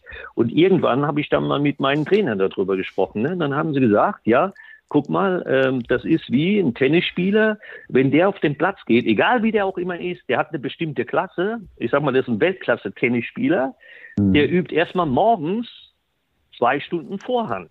Okay, habe ich gesagt, ja, super, wie, der nur zwei Stunden Vorhand? Ja, der macht nur zwei Stunden Vorhand. Und dann haben sie gesagt, ja, und dann habe ich gefragt, ja, was macht denn der mittags dann? Ja, da macht er zwei Stunden Rückhand. Und das über eine äh, Zeit lang verteilt, also diese Wiederholungen, äh, äh, äh, diese, diese äh, Dinge, die man einfach braucht als Defensivspieler, die muss man auch ständig üben und nicht nur am Fernsehen sehen. Denn was ich nicht übe, Das verlerne ich irgendwann. Also wenn ich nicht oft Fahrrad fahre, kann ich zwar mhm. immer noch Fahrrad fahren, aber ich sitze nicht mehr so sicher drauf, wie wenn ich jeden Tag Fahrrad fahren würde. Mhm. Und das sind eben so Themen, die dann eben in der damaligen Ausbildung äh, äh, individuellen Ausbildung einfach ein Stück weit vernachlässigt worden sind. Ich habe das schon, äh, ich bin ja so äh, Kolumnist auch, Kicker. Ja, ich habe das schon vor zehn, zwölf Jahren gesagt, weil mir das eben extremst aufgefallen ist. Klar hat sich Raum, da wird mir der Ewald ja äh, zustimmen, ja, als äh, Trainer. Klar hat sich der Raum und die Zeit haben abgenommen. Du musst heute viel schneller handeln können, du musst äh, viel schneller äh, Dinge entscheiden auf dem Platz, ja, weil du einfach nicht mehr die Zeit hast, den Ball mal anzunehmen, nochmal einmal vorzulegen, nochmal einmal vorzulegen, weil da hast du nämlich drei Mann um die Füße stehen. Also das sind so Entwicklungen gewesen, die waren gut. Wir haben äh, äh in der Zeit, sage ich mal, 2006 bis 2014, 15 äh, haben wir äh, einen enorm guten Fußball gespielt. Wir waren weltweit, äh, glaube ich, äh, führend, äh, was Umschaltspiel ging, was äh, Gegenpressing ging, was Ballbesitzzeiten ging, also in der Nationalmannschaft, ja, und haben aber trotzdem das andere wieder liegen lassen. Also so, mhm. und diese Mischung macht es ganz einfach. Ja? Du, musst, du musst alle Themen immer mitnehmen können. Und das haben wir aus meiner Sicht äh, eben nicht verstanden. Wie gesagt, heute, wenn ich mit meinen A-Jugendspielern gesprochen habe, die konnten dir wirklich jedes System hoch und runter mit Kommazeichen, mit Ausrufezeichen, mit, äh, also mit allen Themen kon konnten dir dir was erklären. Aber wenn du gesagt hast, so, jetzt spielst du aber mal eins gegen eins, frontal, zeitlich, zwei gegen eins, drei gegen zwei, all diese Themen, da haben die einfach äh, nicht das Gefühl dafür bekommen, in welchem Raum stehe ich, wie habe ich mich zu verteidigen, wie habe ich zu stehen, ne? mache ich mal eine Vorbewegung, also ich zwinge den Gegenspieler, das zu machen, was ich eigentlich will. Ne? Das haben die alle eben nicht, die haben nur noch gelernt zu reagieren, die haben nicht mehr agiert. Und das ist ein mhm. großes Problem. Und das ist auch ein großes Problem in der heutigen äh, äh, äh Ausbildung. Ewald, Ewald, Ewald, Ewald ganz kurz. Nein, nein, nein, nein, jetzt bin ich mal kurz dran mit einer Frage. Wie, wie, wie, wie bist du als Trainer dann jetzt zuletzt bei St. Pauli mit der Situation umgegangen? Weil du bist ja dann quasi in der Situation, okay, die kommen auch aus den Leistungszentren und du musst ja in deiner Zeit, die du zur Verfügung hast, in der Trainingszeit, das berücksichtigen. Wie hast du das gemacht? Nein, erstmal möchte ich, Jürgen, ich möchte dich zum Essen einladen, äh, wenn es wieder geht. Und äh, ich, ich möchte dich, ich, ich, ich möchte dich vorführen. Ich möchte dich auch auf im, im bunten Garten in Mönchengladbach vorführen. Ich würde gehen jede gerne in jede Stadt mit dir gehen und möchte mit dir eine Sitzung machen, dass du und wir laden alle Abwehrspieler ein, alle alle Vereinsvertreter, alle alle Laptop-Trainer, wir laden sie alle ein und dann möchte ich mit dir ein Gespräch auf der Bühne führen. Äh, äh und anschließend gehen wir jedes Mal essen. Also ähm, ähm, es ist äh, leider Gottes, äh, ähm, hast du recht in all den Dingen, äh, äh, die du sagst. Und was Michael, was du mich jetzt gerade gefragt hast, das ist, äh, das ist eben so. Diese Entwicklung hat das gegeben.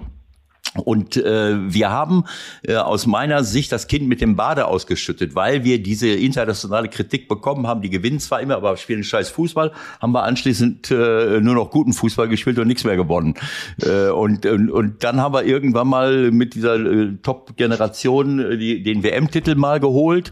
Äh, da haben wir dann beides hingekriegt, mal einmal. Aber wir haben wirklich, wie Jürgen sagt, diese individuelle Ausbildung, die Keimzelle des Fußballs. Und zwar nicht nur defensiv, eins gegen eins, auch offensiv genau, eins gegen eins. Dribbling, Wie, eins gegen eins, Dribbling, Seite. Ja, genau äh, so. Spielen, ne, Halbräume besetzen, in eins gegen eins auf den ja, äh, genau so. zu, auch wenn die mal zu zweit waren oder so, Ewald. Weißt du, ja. so, das war ja, ich sag mal, das konntest ja. du, das konnte der Jupp, wenn man jetzt mal bei Borussia Mönchengladbach bleibt, ja, so, ja. das konntet ihr einfach in der Perfektion. Ihr habt das einfach gemacht, weil ihr es auch durftet, ja. Und heute ist es, nee, der Stürmer kriegt den Ball, ein Kontakt, weiterspielen. Dann laufe ich in den Raum rein, in den Frauen. Ich starte dann in die Tiefe, ne? weil dann ist es, früher hat ja. man Tiefe gesagt, heute sagt man Vertikalspiel. Also, verstehst du, das ist alles so, äh, sage ich mal, äh, äh, wir, wir müssen alle mit der Zeit gehen. Und nochmal, ich ja, finde ja. das auch gut, ja, also, äh, dass man auch so neue Begrifflichkeiten mit aufgenommen hat und so, ne? weil die Welt hat sich ja auch ein Stück weit verändert. Der Fußball hat sich ein Stück weit verändert. Das ist ja auch unsere Aufgabe als Trainer,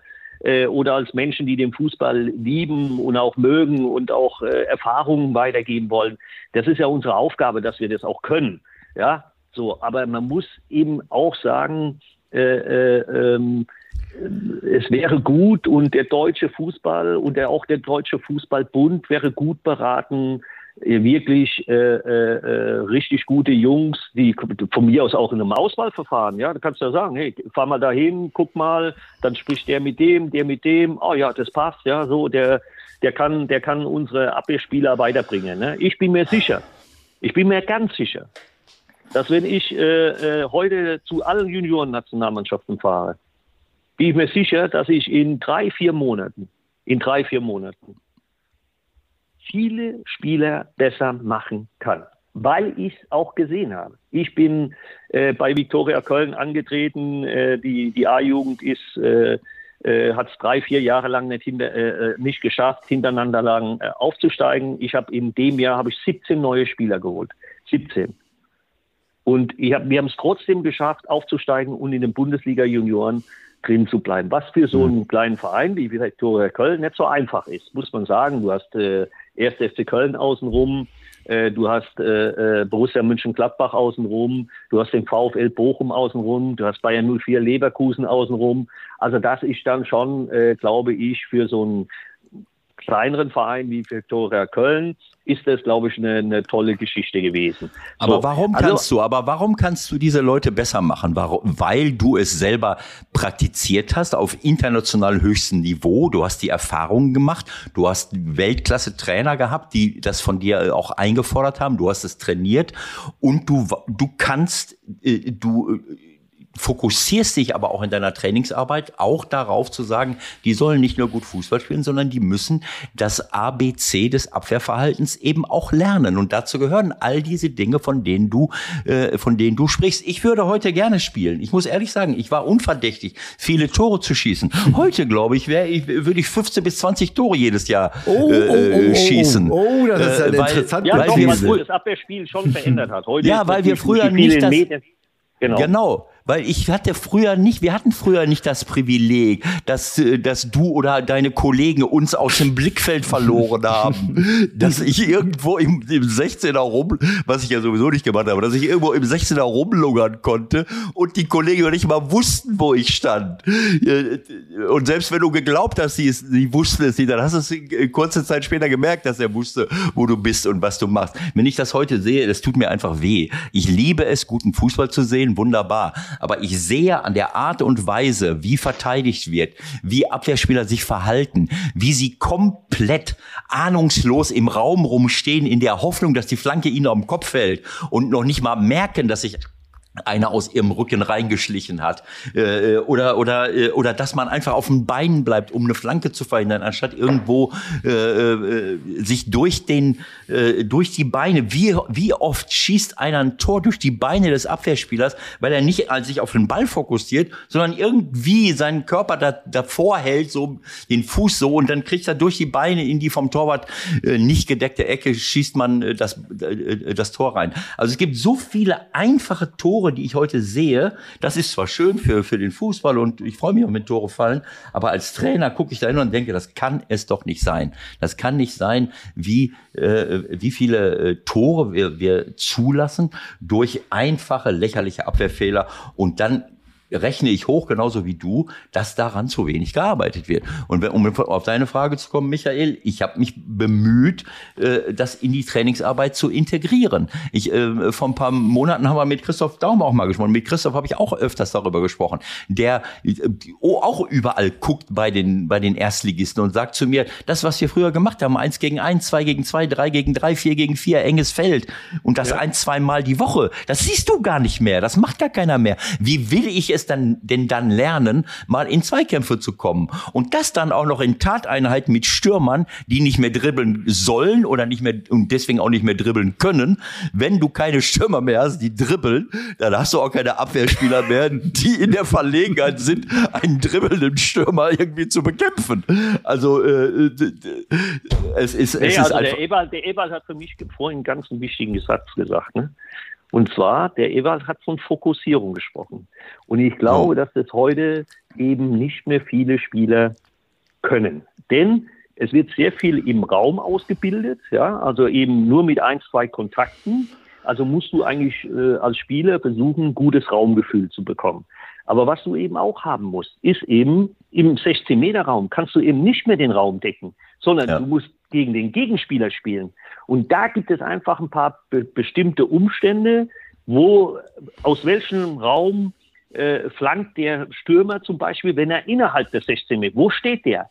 Da genau. sage ich ungefähr 80 Prozent der Abwehrspieler wissen dann gar nicht mehr, wo ihr Gegenspieler ist, weil sie dann eben nur den Raum verteidigen und nicht den Mann verteidigen.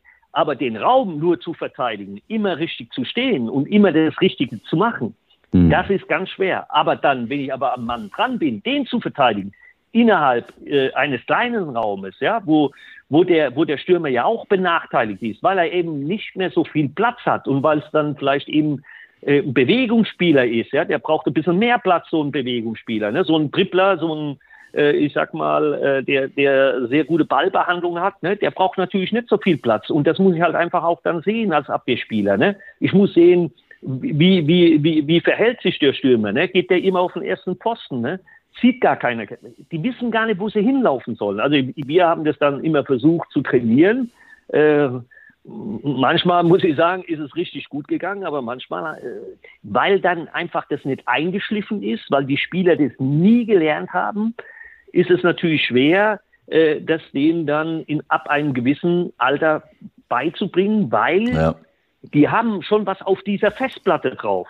Mhm, genau diese so. Festplatte ist im Prinzip festgespielt. Ja, so, das, die sagen, ja, ich habe das, ich mache das, ich bin jetzt 24, 25 Jahre, ich habe das schon immer so gemacht.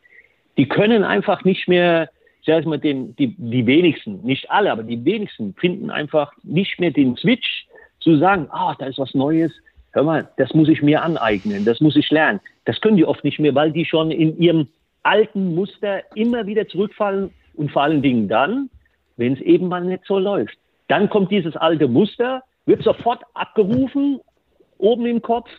Und das, das ist ein ganz großes Problem für viele, viele, viele Spieler. Und das, ich kann mich das, daran das, ja. Ich kann, ich kann mich daran erinnern, du hast das eben auch gesagt, die reagieren nur noch und agieren genau. nicht. Ich kann mich daran erinnern, dass ich äh, Abwehrspielern gegenüberstand, die versucht haben, mir aktiv den Ball wegzunehmen. Die hatten, ja, die, ja, Abenteuer, die hatten die abenteuerliche Vorstellung, bevor der Vollidiot mit den langen Haaren anfängt zu dribbeln, dann nehme ich ihm den schon mal weg. Das heißt, ich, ich bin dann unter Druck gesetzt worden. Die, die Leute kommen auf dich zu und, und, und, und täuschen was an oder verstehst du, aktiv den Ball äh, wegnehmen zu wollen, bevor äh, ich überhaupt meine Offensivaktion äh, halte. Und auch das hat was, hat was mit, äh, mit einer, äh, mit individuellem Abwehrverhalten zu tun, was ich schule oder nicht. Trotzdem glaube ja. ich, dass es, dass es möglich ist. Du hast recht.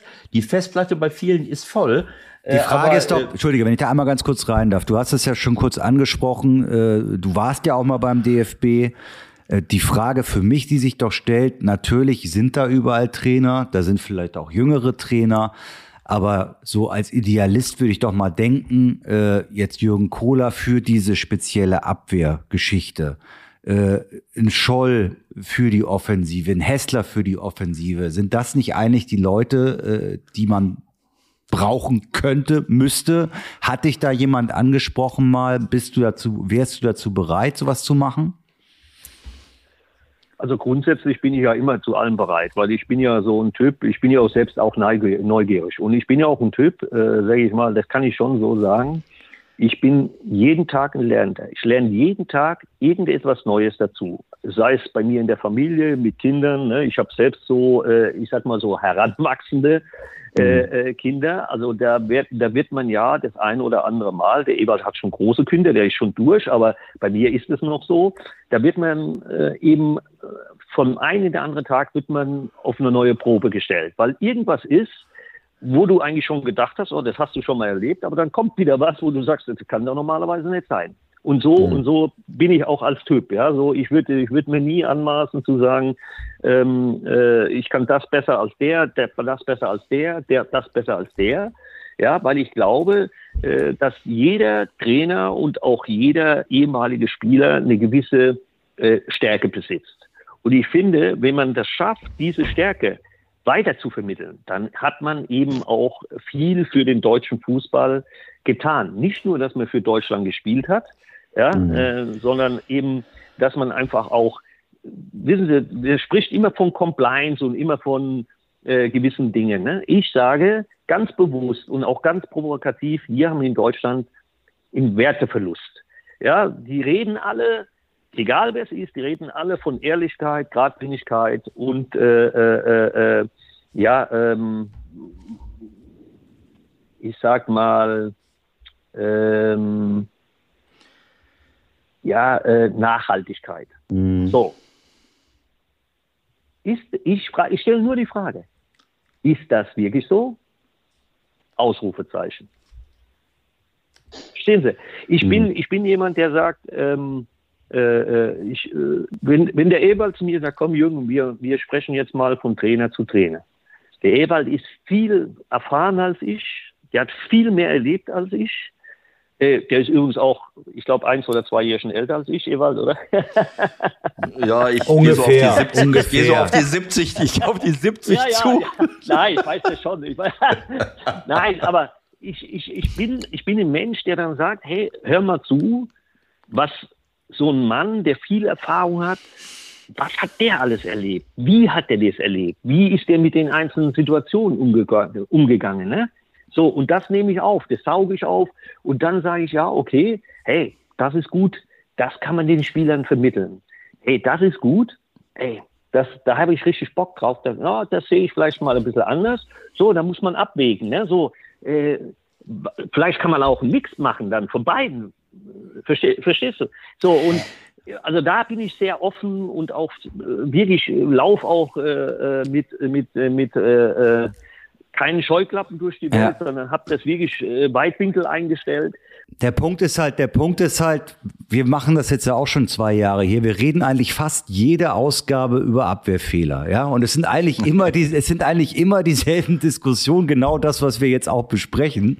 Äh, das, das muss ja euren Kollegen in der Bundesliga und in der zweiten Liga eigentlich auch klar sein, dass sich da irgendwie mal wieder was verändern muss, ne? Also, äh, ja, also guck, guck mal, ich gebe dir mal ein Beispiel, ja. Das ist für mich auch so äh, zum Beispiel bei Standardsituationen oder bei Eckbällen, alle spielen, die meisten Vereine spielen momentan im Raum.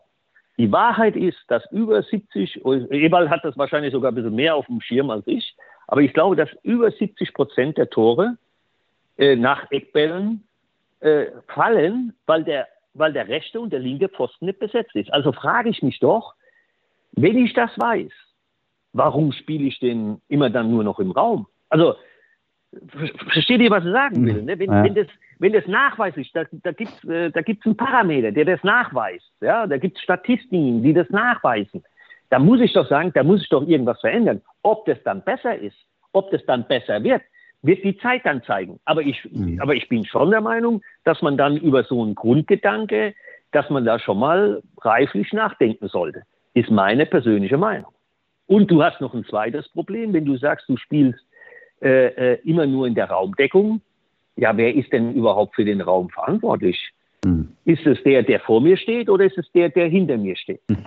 Versteht ihr, was Sie sagen? Also da ist viel äh, äh, Raum, äh, Spekulationsraum drin. Ne, so, und manche spielen dann eben auch Raummanndeckung, das gibt es auch, da fallen manchmal auch Tore. Aber die Wahrheit ist immer, dass bei meistens der, der erste Posten und der zweite Posten nicht besetzt ist. Und dann hört man ja oft von den Torhüter, ich brauche das nicht, ja, dann frage ich mich, warum das da über 70 Prozent da reingehen.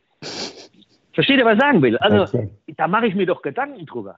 Da, da muss ich doch drüber nachdenken. Weil am Ende des Tages wird in dem heutigen internationalen Fußball werden sogar die meisten Spiele über Standardsituationen entschieden. Weil da, wenn da zwei gleiche Mannschaften aufeinandertreffen und äh, äh gleich gut oder gleich schlecht sind, ja. dann entscheiden oft so Kleinigkeiten über den Spielausgang, habe ich das Spiel gewonnen oder verloren? Oder sehe ich das verkehrt, Ewald? Nein, überhaupt gar nicht. Also Du hast ein paar äh, wichtige Dinge eben angesprochen. Wir hatten ja über den DFB, äh, in welche Richtung das, äh, das, Ganze, äh, das Ganze gehen soll.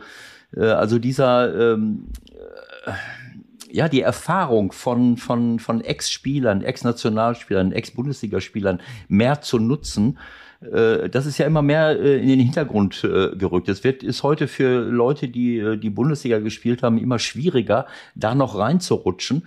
Und das ist für mich auch mit ein Grund. Ich wiederhole mich jetzt zum 27. Mal, wenn ich sehe, wie mit welcher Einstellung du durch die Gegend läufst und ich glaube, dass du nicht alleine bist, dass wir viele absolute Top-Ex-Spieler haben, die äh, die große Aufgaben äh, erfüllen konnten, könnten und mit einer äh, mit einer Bescheidenheit, aber gleichzeitig einer hohen Kompetenz und mit mit guten Werten herumlaufen. Und heutzutage zählt nur noch, äh, äh, wie du es schon gesagt hast, man arbeitet sich hoch. Äh, die Fußballlehrer-Lehrgänge sind voller Leute, die äh, die ganz früh aufgehört haben, Fußball zu spielen, früh äh, Jugendtrainer wurden äh, und sich in dieses System reinarbeiten konnten bis zum Abwinken und ob das System das Richtige ist, äh, das lassen wir mal dahingestellt. Du hast eben gesagt, dass du immer noch lernen willst. Äh, das ist für mich eine Grundeinstellung im Leben. Das hat mit dem Alter gar nichts zu tun. Äh, und, und dieses, diese, ähm, diese Einstellung, eben auch mit, mit Bescheidenheit und mit Demut in so eine Profikarriere hineinzugehen, auch das sehe ich immer weniger. Weil das eben auch, wie es der Jupp, weil das auch vernachlässigt wird, wie der Jupp schon in den 70er Jahren gesagt hat, in den 90er Jahren, das Menschliche wird vernachlässigt. Das sage ich hundertmal. Wo sind, wo ist unsere Persönlichkeitsentwicklung? Wo ist unsere Charakterschulung? Äh, das, denn das ist das Selbstvertrauen, was jemand an den Tag legt, den Mut, den jemand hat. Äh, die äh, auch die die Stressresistenz gegen Niederlagen anzugehen und und äh, und beim bei äh, Verlusten oder oder oder äh, aus Niederlagen zu lernen. Das ist ja eben so. Man entwickelt sich weiter, auch indem ich lerne aus dem, was ich falsch gemacht habe. So all diese Dinge, äh, das ist ja alles. Das wird äh, aus meiner Sicht nach allem, was ich höre, immer immer mehr vernachlässigt. Und und äh, und wir haben im im NLZ-Bereich schon ähm, wie soll ich es sagen, also kleine Stars, die zu viel Geld bekommen, äh, die äh, genau wie die Jugendtrainer nach oben und so schnell wie möglich nach oben. Wo ist die individuelle Ausbildung?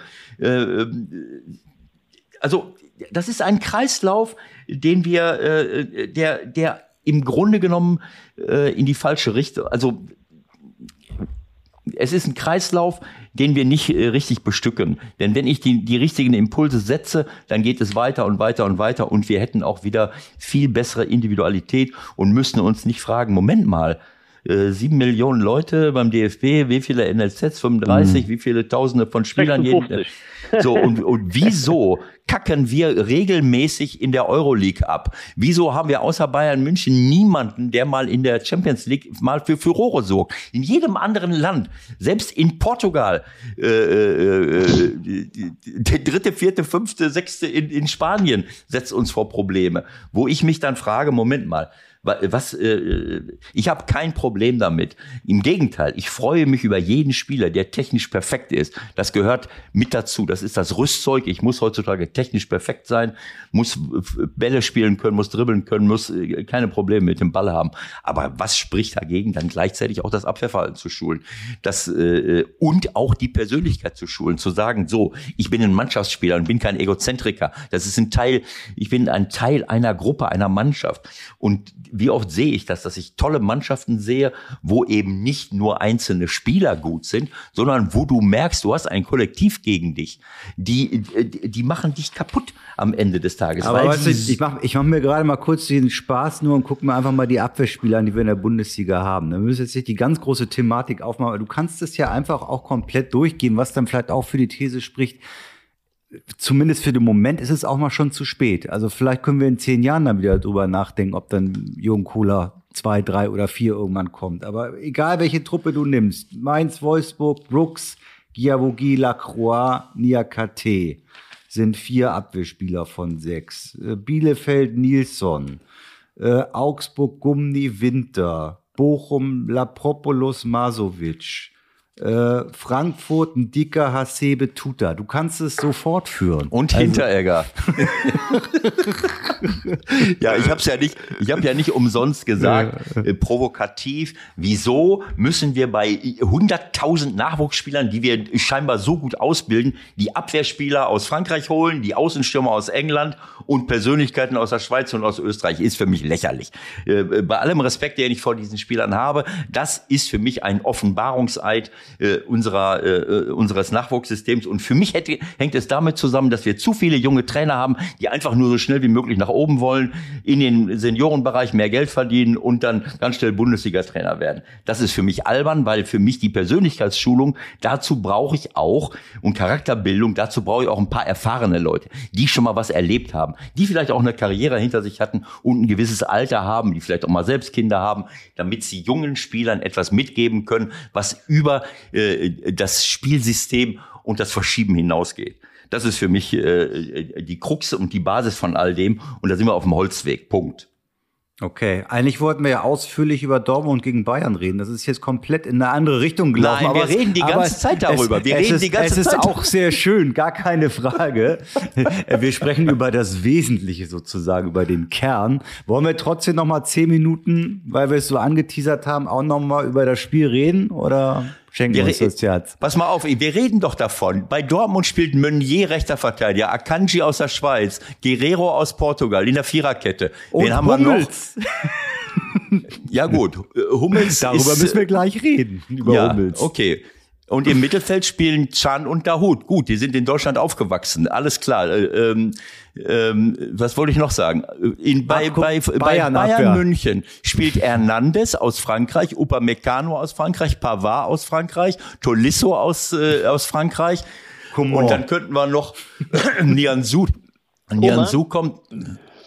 Ja gut, ich, ich rede jetzt nur von hinten. Also, Von vorne, vorne will ich gar nicht, okay. von vorne will ich gar nicht erst reden, weil dann fällt mir gar keiner mehr ein. Außer Havertz, äh, Havertz und, und äh, äh, Sané und Gnabry. Aber ist egal. Äh, das ist, äh, also es ist, ich, ich will jetzt nicht äh, überkritisch sein, aber es ist ja äh, die unsere Spitzenmannschaft das sind, äh, das ist die Hälfte unserer Nationalmannschaft, völlig klar. Äh, Aber wir haben trotzdem, wie du es gesagt hast, wir haben kaum noch Außenverteidiger, wir haben keinen, äh, keine gelernten Mittelstürmer mehr und die Innenverteidiger, da müssen wir auch gucken. Also für mich ist, aber Michael, stell du dem Jürgen die Frage nach Hummels, ich mache es jetzt nicht. naja, gut, also ich meine, das ist ja nun schon ein Bashing, was läuft. Nichtsdestotrotz muss man darüber natürlich reden. Ähm, wo fangen wir an? Also willst du, willst du versuchen, Gründe zu finden, warum er mittlerweile so ist? Ist es nur die fehlende äh, Geschwindigkeit mittlerweile? Hat er vielleicht größere gesundheitliche Probleme? Ja, ich glaube, dass äh, das natürlich auch ein äh, Kriterium ist, ja, dass man eben auch im Alter, und das ist, ging mir genauso und das mit dem Ewald genauso gegangen sein, das, Nee. das spürt man ja dann. Nee. Du nicht, Ewald. Nein. Er ist, schnell, er ist schneller geworden. Er ist schneller geworden. Ja, schneller müde, das bin ich auch geworden. Nein, also ich, ich, das ist, ich, ich sag mal so, der, der, der Mats war ja eigentlich äh, jetzt nie so der Schnellste. Was der Mats sehr gut konnte, ist äh, ein Spiel lesen. Er war äh, technisch sehr versiert. Er kommt ja eigentlich auch aus dem defensiven Mittelfeld, hat dann natürlich äh, bei Bayern München in der Jugend häufiger mal gespielt, auch in der U23 damals gespielt. Ich glaube sogar unter dem Hermann Gerland war das noch. Ähm, So, und ähm, das war eigentlich seine Stammposition. Äh, Position. Dann ist er ein Stück weit nach hinten, weil er eben sehr gute Spieleröffnung hat. Er hat ein sehr gutes Auge, er hat eine gute Antizipation, er hat ein überragendes Kopfballspiel, defensiv wie offensiv. Äh, also er hat auch schon wirklich ein paar Kriterien, die einfach dafür sprechen. So, ich sag mal jetzt mal weg von dem Spiel äh, gegen Bayern München, wo er sicherlich auch nicht so gut ausge, äh, ausgesehen hat. Dann kommt eben hinzu diese Verletzungsproblematik. Ich glaube, dass äh, Mats eben äh, äh, noch nicht bei 100 Prozent sein kann, weil er eben die Vorbereitung hat, er viele Abstriche machen müssen. Und gerade wenn du älter wirst, brauchst du eigentlich diese äh, grundkörperlichen Voraussetzungen, also diese Fitness, um eben Danke. dann, dann eben im Training vielleicht ein bisschen kürzer treten zu können. Aber diese Wettkampfpraxis hast du dann. Wenn du aber jetzt im Training kürzer treten musst, weil du eben Probleme mit deiner Patellasehne hast und dann auch im Spiel, äh, äh, sag ich mal, immer wieder mit dem Gedanken rumlaufen, oh, hoffentlich passiert da unten nichts. Ne? Das nimmt dir einfach schon, ich Ja, sag ja. mal, fünf bis zehn Prozent aus deinem Spiel weg. So, jetzt kommt noch die, die, diese, äh, sag ich mal, sein, sein größtes Manko eben dazu, dass er jetzt nicht der schnellste ist, äh, ich sag mal, auf 10 Meter, 20 Meter, 30 Meter. So. Mhm. Äh, und er ist auch nicht der beweglichste. Also er ist ähnlich wie Upe Meccano, der längst noch nicht da ist, wo viele ihn sehen, weil er einfach sich nur auf seine Geschwindigkeit verlässt. Vielleicht sollte man ihm auch mal sagen, dass im 16-Meter-Raum eben seine Geschwindigkeit gar nichts mehr nützt, weil er, er ist ein Typ, der nur auf Strecke schnell wird. Er ist aber nicht der Typ, der sofort auf die ersten 10 Meter. Und bei guten Stürmern ist der Unterschied, dass die meistens im 16-Meter-Raum eben ihre Stärken haben, eben diese ersten fünf bis zehn Meter haben, wo sie sich einfach diesen Platz verschaffen können, um den Abwehrspieler dann auch ein Stück weit abhängen zu können. Dieses Problem hat auch Mats Hummels. Mhm. Ja, also er ist nicht der Spieler, äh, äh der jetzt äh, sehr schnellkräftig ist, äh, schnelle Fasern hat, also Muskelfasern hat, sondern er ist eher der Spieler, der sehr ausdauernd ist. Ja? So, und äh, das spielt dann natürlich, wenn du dann eben hoch spielst, so wie das in diesem Spiel war, äh, ja. dann treten natürlich dann einfach ein paar Defizite auf. Und das hat zum Beispiel Edin Terzic im letzten Jahr, hat der festgestellt, genau deswegen, bin ich mir ganz sicher, wird er zwar nicht sagen, aber ich bin mir ganz sicher, Genau deswegen, weil unter Lucien Fabre hat die Mannschaft etwa zehn Meter höher gespielt, also die mhm. Angriffslinie war höher, das Mittelfeldhöhe Höhe war mhm. anders und dann natürlich auch dadurch zwangsläufig die Abwehr. Jetzt ja. hast du aber einen Matz gehabt, der eben dann nicht dieses Vertrauen hatte und dann eben ein Stück weit zurück. Das Spielfeld wurde zu groß und dann sind die unter Lucien Fabre sehr auf den Konter gelaufen. Das hat zum Beispiel Edin äh, Terzic anders gemacht. Der ja. hat das ganze Stück zehn Meter weiter nach hinten geholt. Und dann äh, fallen eben diese Geschwindigkeitsdefizite, die der Matz dann eben hat, oder vielleicht sogar auch schon immer hatte, fallen dann eben nicht so auf. Aber, aber Jürgen, das, das ist doch, Problem. aber Jürgen, das ist doch nicht modern. Das ist doch nicht modern. Wie bist du denn drauf? Ja. Willst, du, willst du jetzt auch mit alten Methoden Erfolg haben? Das muss doch modern sein. Ja, Gegenpressing, hochspielen. Mal den, den, den äh, Otto Rehagel zitieren, modern ist dann, wenn du gewinnst. Weißt du? So sieht's aus. Da, mu da muss man aber sagen, dass, da muss man aber sagen, das war ja sehr clever von Terzic, ne? Ja, natürlich. Also war, das war deshalb auch sehr clever, weil ja auf dem Weg nach vorne du ja sowieso sehr schnelle Leute hast. Mhm. Auf den Außenbahnen hast du sehr schnelle Leute gehabt. Ja, so. ob das der Rainer, der jetzt leider verletzt ist, ob das äh, Hazard, der, der vielleicht jetzt nicht so vom Tempo der schneller war, aber äh, also in, von der Endgeschwindigkeit, aber der im Tripling mhm. sehr schnell war, ja, und der mhm. natürlich auch selbst torgefährlich wird. Und du ja. hast natürlich mit äh, Erik Halland natürlich in, in, in, in ICE da vorne drin, das sucht natürlich seinesgleichen. Ne? So, und also, du hast den Sancho, und du hast den Sancho gehabt. Und du hast den Sancho noch gehabt, der ja auch ja. Äh, schneller war ja. als der Wind. Äh, so. so. und dann hast du natürlich dann eben ein Package gehabt, das auf dem Weg nach vorne diese fünf bis zehn Meter, die dir, weil du ja weiter hinten spielst, die haben denen sogar gut getan. Mhm. Genau so. Warum? Warum? Ja. Weil die Räume dann etwas größer geworden sind für die. Und ja. das war ein super Schachzug vor dem Edin Terzic damals. Und deshalb äh, äh ist er am, am Ende des Tages dann äh, DFB-Pokalsieger geworden gegen Leipzig. Leipzig ohne Chance gewesen, muss man einfach sagen. Auch äh, in dem Spiel äh, null Chancen gewesen und hat dann eben, ich glaube, im letzten Spiel äh, hat er sogar noch die Champions League Quali geschafft. Aber, ja. aber nicht, weil Dortmund so gut war, sondern weil einfach Eintracht Frankfurt Probleme hatte mit dem Trainerwechsel und auch Borussia Gladbach. Borussia Mönchengladbach ja. Probleme hat. Und der Ewald ist lang genug Trainer und der weiß bestimmt mehr darüber als ich, was dann eben in so einer Mannschaft gedanklich passiert. Das war das schwierig. Aber nochmal auf den Mats Hummels. Ich schätze den Mats sehr, der hat unheimlich große Verdienste für den deutschen Fußball, aber ich glaube, dass er äh, äh es schwer haben wird, äh, äh, auf, auf, äh, äh, auch für nächstes Jahr bei dem großen Turnier mitspielen zu können. Denn mhm. ich weiß nicht, ob er das schafft, über jetzt ein, über die Rückrunde ein halbes Jahr wirklich konstant auf einem hohen Level zu spielen. Weil wenn man richtig mal reinschaut, ist der Mats natürlich auch zwar ein wichtiger Spieler, weil er dann eben auch die Erfahrung hat, weil er auch organisiert so, das macht er schon, ja, da das, das kann man ihm nicht absprechen. Aber wenn du dann natürlich selbst immer wieder bei Fehlern dabei bist, macht es auch was mit seinen Mitspielern. Das ja, ist immer so. Da werden die auch sagen, ey, wieso? Guck mal, der spielt immer.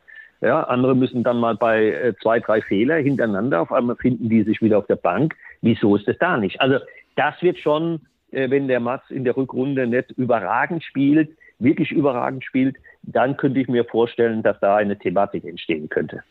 Ich frage mich, ich frage mich nur, warum ich als Borussia Dortmund nicht äh, vier Weltklasse-Innenverteidiger habe. Dann kann ich auch mal den Anspruch erheben, äh, um die deutsche Meisterschaft mitzuspielen. Punkt. Andere, mehr möchte ich dazu nicht sagen. Denn wie, wie du es eben gesagt hast, das Lametta, was wir uns vorne immer dranhängen, nochmal eine goldene Stoßstange rechts und links und in der Mitte, das hilft alles nicht, wenn du hinten die, die Hütte voll kriegst. Und das ist international, was wir da teilweise äh, international auch defensiv anzubieten haben. Das reicht dann halt nicht aus. Punkt. Guck mal, Ewald, wenn ich, wenn ich in die Jugend reingucke, ne? also wirklich, ich meine, ich habe ja bei Viktoria Köln, habe ich ja die C-Jugend beobachtet, ich habe die B-Jugend beobachtet, ich habe die D-Jugend beobachtet und habe meine eigene A-Jugend beobachtet. Ich könnte dir nicht sagen, ein Spieler sagen, der ein gutes Kopfballspiel hatte. Könnte ich hier aus, nee, weißt du warum? Ja, das ist, brauchst du mir nicht zu erklären. Eben, weil die Schon eben, klar. Äh, ich habe mal zu denen gesagt, wir hängen mal ein Kopfballpendel hier auf. Wie Trainer, Kopfballpendel. Das, äh, was ist ah, das? Kopfball, was ist das? nee, das war das. Wussten die gar nicht mehr kannten die gar nicht. Ist ja jetzt auch verboten. Ist also, ja auch verboten, Kopfbälle. Ja, mittlerweile, ne? so ist ja klar. Ist ja nicht gut, Machen wir nicht mehr. Wir spielen keine Flanken mehr. Wir spielen demnächst nur noch unterhalb der Gürtellinie. Ich meine, es ist natürlich so, ähm, mit den Köpfen, äh, wie viele Leute rasseln mittlerweile mit ja, den Köpfen das aneinander. Das ist ein Wahnsinn. Ja, jetzt ja auch wieder, ja. Ja, mit, äh, es ist aber auch für so. mich, es ist irgendwo aber auch ein Zeichen, dass zu wenig Kopfball trainiert wird. Also ich, ich habe nie Kopfball trainiert, weil ich hatte meine ganze Jugendzeit Gehirnerschütterung. Ich bin ich habe gar, gar keine Ahnung gehabt, bis zum Ende meiner ja, ja. Karriere, wie man Kopfbälle macht, äh, habe ich mich selbst geschützt. Aber ich, ich will es jetzt mal, ich will es jetzt mal so sagen, wenn ich sehe, dass zwei Leute dauernd ineinander rasseln, dann frage ich mich auch, Moment mal, ich, ich meine, irgendwie sehe ich das doch. Ich sehe, da kommt einer angeflogen, das kann ich doch irgendwie abschätzen, ob der eher am Ball ist oder nicht. Also, dass ich einen Kopfstoß gegen den Kopf eines anderen mache, also ich, äh, ab, aktiv, sagen wir mal. Ich glaube nicht, dass mir das passiert wäre, wenn ich, äh, gut, es kann sein, dass ich eher dran bin und der andere das falsch einstuft und mich dann abköpft, quasi am Kopf, aber das ist, das hat eine derartige Häufung, dass ich mich schon frage, ob es auch ich damit kann, zusammenhängt. Ich kann, ich kann mich aber bei dir auch an den ein oder anderen Turban erinnern, oder äh, habe ich das falsch in Erinnerung? Bei mir? Nein, bei dir natürlich bei nicht. Bei Jürgen. Nee, ich, ich habe hab immer gleich, nee, ich habe nie einen Turban gehabt. Ich bin nee. immer sofort geklammert worden auf dem Platz. Ja, die, anderen, die anderen haben ja, den Turban ja. aufgehabt. ja, anderen. ja, nichts mit. Ja, ja, die anderen haben den Turban aufgehabt. Ich nicht. Nein, also, aber, und, und, das möchte ich auch nochmal betonen. Ne? Wenn du heute auch reinguckst, ja, ähm, ich war jetzt wieder zufällig, war ich erst FC Köln A-Jugend gegen Borussia München-Gladbach gucken. Übrigens hat Borussia München-Gladbach einen überragenden Mittelfeldspieler. Wollte ich dir nur mal sagen, Ewald. Richtig guter Mittelfeldspieler. Ehrlich, ist auch Sehr ein junger. Jahrgang, 2004er. Ich kann, ist ein Deutsch-Albaner. Also so, so viel weiß ich habe ich rausgekriegt, weil der, der Junge hat mich fasziniert, so wie der Fußball ich, gespielt hat und so. Ich bleibe auch hier auch wohnen, dann werde ich den in bestimmten zwei, drei Jahren hier sehen können. Ja, bestimmt, bestimmt, bestimmt. Nee, ist wirklich ein guter Junge. Also da waren, ich sag mal, die, die, die, die, die, die, die Regel war ja eigentlich immer so, äh, ähm, ich sag mal, immer im Januar mussten die alle geboren sein. Warum? Weil die dann natürlich körperlich den anderen, die später geboren worden sind, also in einem späteren Monat geboren worden sind, sind die einfach mal körperlich voraus. Das ist so. Und in einem halben Jahr macht das äh, bei so Spielern, obwohl das im gleichen Jahr geboren sind, macht das viel aus. Ja, ja aber was soll das der Scheiß? Was soll nee, das denn? Nee, ich, nee, was ich aber sagen wollte, ist, weil ja. wir ja eben beim Kopfballspiel waren, ich gebe euch mal ein Beispiel. Also der unangenehmste Kopfball-Gegenspieler, den ich hatte, war Karl-Heinz Riedle. Und der Karl-Heinz ja. war bestimmt ein Kopf kleiner wie ich. Absolut. Bestimmt. Warum? Weil der einfach ein überragendes Timing hatte, weil der einfach eine überragende Sprungkraft hatte. Und ich glaube, dass das, äh, äh, äh, so wie ich, wenn ich mit Kalle gesprochen habe, immer, das hat mich immer interessiert, hat mich auch fasziniert. Dann habe ich immer gefragt, Kalle, wie hast du das gemacht, ne? Dass du so wie so ein HP-Menschen da oben in der Luft stehst, das ist ja die eine Sache. Aber dass du den Ball auch noch genau dahin köpfst, wo du eigentlich willst, das ist ja die andere Sache. Dann hat er zu mir gesagt, Jürgen, das habe ich in der Jugend immer trainiert. Ich wollte gerade also, sagen, das ist ja unfair, was du da jetzt machst. Ne? Nein, erstens kommt der, Dingen, erstens Ewald, kommt der Karl Ewald, Ewald ja. du, hast, du hast vergessen oder, oder was hast du vergessen, bist du gleich dazu gekommen. Wir haben den ja auch bei uns hier mal gehabt und er hat uns das erklärt. Der hat nämlich ja. äh, in der Scheune damals, hat er den Ball doch immer von Dach rollen lassen und ist dann da hochgesprungen wie ein Irrer und hat das wahrscheinlich 100 Mal pro Tag gemacht. Deswegen äh? ist das ja auch so unfair. Das ist ja auch unfair, was du jetzt machst, Jürgen. Der, der Karl-Heinz kommt aus einer analogen Zeit.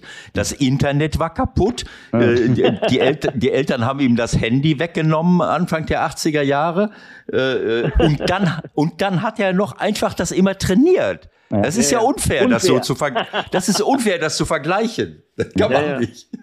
Nee, das hat er mir einfach so, weil mich hat das einfach ja. interessiert, weil ich, weil ich mir auch gedacht habe, es gibt so nicht, ne? der ist, der ist äh, wirklich ein Stück weit kleiner wie ich, ja, und ist trotzdem das eine oder andere Mal, obwohl ich bin auch sehr rumgesprungen, da gibt es ja diese Jump-Test, ne? der, der, der Ewald weiß ja das, ja, so, äh, die statischen und die anderen. Und ähm, ja, und, und da war ich eigentlich auch recht gut.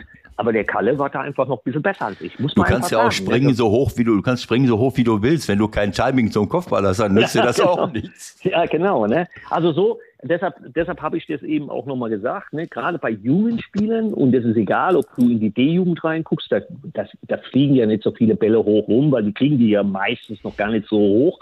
Aber ich sag mal so, ab der C-Jugend, B-Jugend, A-Jugend, da siehst du schon, ja. welch große Defizite eben gerade auch beim Kopfballspiel ist, ja, weil die Spieler entweder verkehrt zum Ball stehen, weil sie das verkehrte Sprungbein nehmen. Die lernen alle heute, wenn, wenn ich, ich habe meinen Spielern eben gesagt, sag ich, ja, spring mal ab. So, da war der eine, der ist immer nur rechts abgesprungen, ne? Mhm. Da war der andere, der ist immer nur links abgesprungen. Da waren viele, die sind immer beidbeinig abgesprungen. Dann habe ich gesagt, ja, aber wenn der Ball jetzt mal von dem anderen Flügel kommt, ne? Ja, wie springst du da ab? Dann hat er zu mir gesagt, ja, mit dem, mit meinem starken Bein. Da sage ich, ja, aber wenn der Ball in der Steigphase ist und du springst mit dem verkehrten Bein ab, ist der Ball schon längst über, über Tisch. Also du musst ja beide Beine eigentlich trainieren. Und das war zum Beispiel auch eine ganz große Stärke von mir, dass ich äh, fast links war, war zwar ein bisschen das bessere Bein von der Sprungkraft her, ja, aber mhm. ich konnte fast genauso gut auch rechts abspringen. Und deshalb habe ich zum Beispiel in den Drehungen, in den Drehmomenten wo der Ball mal auf der anderen Seite war, habe ich mich nie so stellen müssen, dass ich nur mit meinem starken Bein abspringe, sondern ich habe auch mein, das sogenannte etwas, äh, äh, das zweite starke Bein genommen mhm. und bin dann da äh, in die Luft gestiegen. So. Und das war auch ein Riesenvoller. Es wird heute nicht mehr trainiert. Beifüßigkeit, Torschusstraining machen sie beide. Super, äh, können sie auch beide. Also viele Spieler können das wirklich ausgezeichnet. Sie, sie sind beidfüßig. Aber das du auch beim Kopfballspiel, dass es von der, von der, von der Regel her besser ist, wenn du mit beiden Beinen gut abspringen, weil du ah. einfach in den Ball gehen kannst. Und du mhm. wartest nicht auf den Ball, sondern du gehst in den Ball. Und das ist der Unterschied. Ne? Zum ja, Beispiel in der Jugend. Du verstehst es einfach nicht. Du willst immer auf bessere individuelle Ausbildung hinaus und verstehst nicht, dass es eigentlich doch, es geht ums Verschieben. Es geht um die Grundordnung und es geht um enge Räume. Also, äh, nicht so viel aber, Sarkasmus. Aber bei engen Räumen brauchst du auch eins gegen eins. Spaß, beise Spaß beiseite. Das war, das war jetzt nur, das war jetzt nur ein Scherz, aber es, äh, ähm, ja, es ist, ähm, ja, was, was soll ich sagen? Also mir fällt nur ein, äh, Ausbildung beidfüßig, okay, mit rechts, mit links schießen. Aber auch da muss ich ehrlich sagen, wenn ich so nach England gucke, dann denke ich immer, wann schießen wir denn mal aus 30 Metern den Ball aufs Tor? Äh, da ja. sehe ich an jedem Wochenende sehe ich da fünf Tore, weil irgendeiner das Ding reinknallt, wenn bei uns einer aufs Tor schießt. Da habe ich das Gefühl, ich weiß nicht, ob ich mehr deutschen Fußball als englischen Fußball sehe. Dann denke ich immer, äh, da kannst du immer froh sein, wenn er nicht, wenn er nicht aufs Tribünendach geht. Also dass wir, dass wir beidfüßig schießen äh, und dabei auch richtig torgefährlich werden, das halte ich auch für ein Gerücht irgendwie, weil so, ich sehe so, ich sehe relativ wenig Weitschusstore. Oder sehe ich das falsch? Nee, ist nicht so, sehe ich genauso. Aber in der Regel, wenn die ja so beim Tripling oder so, wenn die ja sehr gut, da, da achten die ja drauf. Also einmal mit, mit, mit dem linken hm. Bein durchschütteln, dann mit dem rechten Bein, dann mal äh, zwischen ja, den Beinen und so. Das, Aber also dann das muss, machen ja, sie ja schon. Ne? So, die ersten okay. anderthalb Stunden haben wir hinter Nein, uns. So wir, wir, wir, machen noch kurz ein paar, wir machen noch kurz ein paar, ein paar Kleinigkeiten zum Spiel und dann sind wir auch durch irgendwie. Was mich natürlich als Journalist logischerweise brennend interessiert. Du hast, glaube ich, auch mit der Welt im Vorfeld gesprochen. Wie hättest du denn bitte den Horland bearbeitet und wie hättest du ihn gehalten? Übertragen auf deine Zeit. ja, man muss, äh, Halland hat ja zum Beispiel ein unglaublich schlechtes Kopfballspiel, aus meiner Sicht, wegen seiner Größe, weil das ist ja schon ein kleiner Brocken. Ne? Und er ist ein Spieler, der das eigentlich liebt, wenn ein Abwehrspieler sehr nah bei ihm steht, äh, weil er dann eben ihn sehr geschickt mit seinem Körper einfach wegblocken kann. Äh, und dasselbe macht er auch beim Tripling. Ne? So, er, hat, er, hat, er hat so ein bisschen einen kleineren Nachteil gegenüber den Lewandowski, weil Lewandowski ist ein Spieler, der sehr häufig, äh, äh, sag ich mal, auf beiden Seiten äh, an dir vorbeigehen kann, weil er in der Schusstechnik äh, mhm. weiter ist als der Halland. Halland hat halt einen sehr starken Fuß, ja. Er, er, weiß auch zu chippen mit dem rechten Fuß, das kann der auch, hat er auch schon ein paar Tore gemacht aber sein wirklich starker Fuß ist ja der linke. Er bewegt sich auch immer, äh, sage ich mal, immer zwischen 30 und 35 Meter vom Tor. Ja, weil das ist, das ist ein Bewegungsspieler. Der will, der will mit Tempo auf einen zukommen können. Und wenn er das macht, dann hast du ihn natürlich schwer zu verteidigen. Also muss ich mir äh, als Abwehrspieler eine Strategie überlegen, wie lasse ich den eigentlich gar nicht in den Raum da reinkommen? Ne? Was kann ich zum Beispiel machen, bevor das der Ball kommt? Was, welche Möglichkeiten sind mir da als Abwehrspieler gegeben? Und ich sage dir, das sind sehr viele Möglichkeiten, wo man den Spielern äh, wo man den Spieler äh, ein Stück weit äh, äh, mit beschäftigen kann. Ja, so möchte ich aber jetzt nicht sagen, weil das mein Geheimnis ist. Ne? So, weil ich kann ja auch, nein, ich kann ja auch nicht genau. alles sagen. Ne? Genau so. Äh, ne, sonst, sonst, äh, sonst, sonst, sagen ja die Leute, vielleicht macht ein DFB, sagen so, ich brauche ja gar nicht, ich muss ja nur den Podcast vom Ewald und Michel hören. Genau so ist das. Genau so ist das.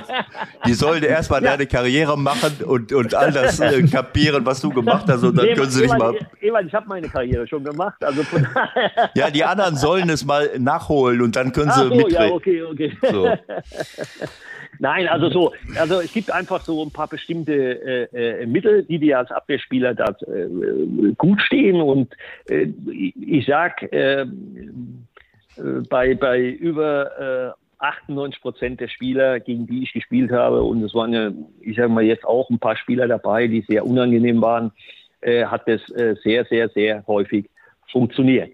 So, also es gibt einfach so ein paar kleine Tricks, die man da anwenden kann, äh, äh, ähm, so dass der Spieler eben, eben nicht in diese Räume reingeht oder reingehen kann, weil ich halt vorher schon was gemacht habe. Entweder stehe ich schon in dem Raum drin, eine Möglichkeit. Ja, aber da gibt es auch noch andere Möglichkeiten, äh, äh, wo ich dem Spieler einfach das Gefühl geben muss, hey, egal wo ich hinlaufe, der steht eigentlich schon da. Und ich kann nicht mit dem Tempo kommen, weil der eben so gut steht, dass mir das Tempo, der Tempovorteil, den ich vielleicht hätte oder habe, mhm. der kommt mir gar nicht zu nutzen, weil der andere schon da steht, wo die andere, wo ich eigentlich hinlaufe. So, und das hat halt auch viel mit äh, äh, äh Intuition zu tun. Das hat auch ein bisschen was mit Spiellesen zu tun, eine gewisse und auch mit Erfahrung, auch mit Erfahrung auch mit zu Erfahrung, tun. Erfahrung, ja, natürlich klar, ja. Ne? und auch natürlich Erfahrung. Ne? Und äh, und das ist zum Beispiel Lewandowski, äh, äh, äh, Entschuldigung, Erik Haaland. Das, das ist so ein Spieler, äh, wenn, äh, wenn, wenn, wenn du bei dem auf den Klamotten draufhängst, das ist, der freut sich spitzbubig. Der lacht sich ja, kaputt, ja. weil er, der schiebt dich einfach weg. Das ist ja. so. Den kannst du gar nicht halten, wenn der. Ja, und dann ist er weg, genau. Aber wenn er im Tempo, wenn er im Tempo kommen muss, so einfach, er, hat jetzt nicht die technischen Qualitäten, die genau. auf engstem Raum jetzt so wegzusetzen. Ne? Das, genau, äh, das hat er nicht. Und er hat auch, er hat auch nur dann im 16-Meter-Raum hat er diese Fertigkeiten normalerweise auch nicht, sondern er hat sie außerhalb vom 16-Meter-Raum. Ja, dass er dann mhm. auch mal äh, an dir vorbeigehen kann. Aber im 16-Meter-Raum mit einem ja, schnellen, mit einem schnellen äh, Antritt, er ist ein Spieler, er braucht Platz, er will Platz. Den und im 16er schießt er, der, der, der, weiß, genau. wo der Ball genau. hin muss und das macht er gut. Genau. Das macht er Michael, gut. hast du noch was zu Dortmund? Ja, oder haben wir tausend Sachen noch, aber ja, man ist ja auch mal ist, gut, ne? So ist halt. Ja. Wir müssen das wiederholen. Ich finde nur, ich frage mich, wie viele Abwehrspieler in den Profiligen beschäftigen sich so mit der Thematik, wie wir es jetzt gerade gemacht haben. Also das ja, das ist das Problem. Das ist das Problem aus meiner Sicht hundertprozentig, denn sonst würden wir diese Fehler, die wir da dauernd sehen, nicht in der Häufigkeit sehen. Punkt. Also, Jürgen, das war ein, ein wunderbares Gespräch. Ich erinnere noch mal ganz kurz an 638 Pflichtspiele in Deutschland, äh, äh, in der deutschen Bundesliga, in der Serie A in Italien, in der Champions League und wo auch immer. Da 638 Pflichtspiele, von denen du 628 Mal in der ersten Elf standest, 48 Tore erzielt Und hast. 614 Mal den Mittelstürmer ausgeschaltet hast, hast du vergessen. So, 105, 105 Spiele in der, äh, in der äh, Nationalmannschaft mit zwei Toren und 105 Mal von Anfang an gespielt und so weiter Nee, und ich so habe fort. Ebald, Berichtigung, ich habe vier Tore gemacht. Ich habe auch zwei Eigentore gemacht. Aber sag mal, wenn wir die Zahl nochmal beiseite lassen, du hast, du, du, du hast Riedle ja erwähnt vorhin als unangenehmer Gegenspieler in Sachen Kopfbällen. Also gegen wen, gegen wen würdest du sagen, hast du wirklich auch Schwierigkeiten gehabt oder gab es das gar nicht?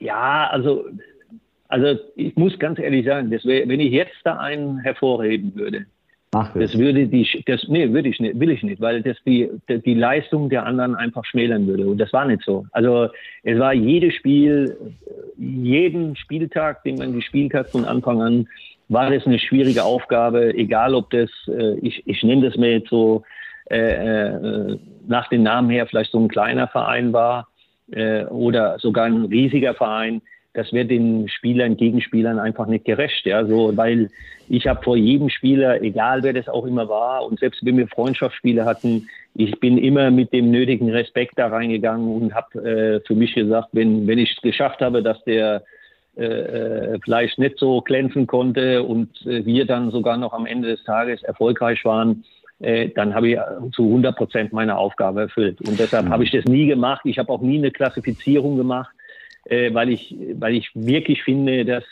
alle Spieler äh, äh, das verdient haben, äh, dass sie ja. einfach diese Anerkennung von mir haben. Und ja. das, haben, das Und hat jeder Gegenspieler gehabt.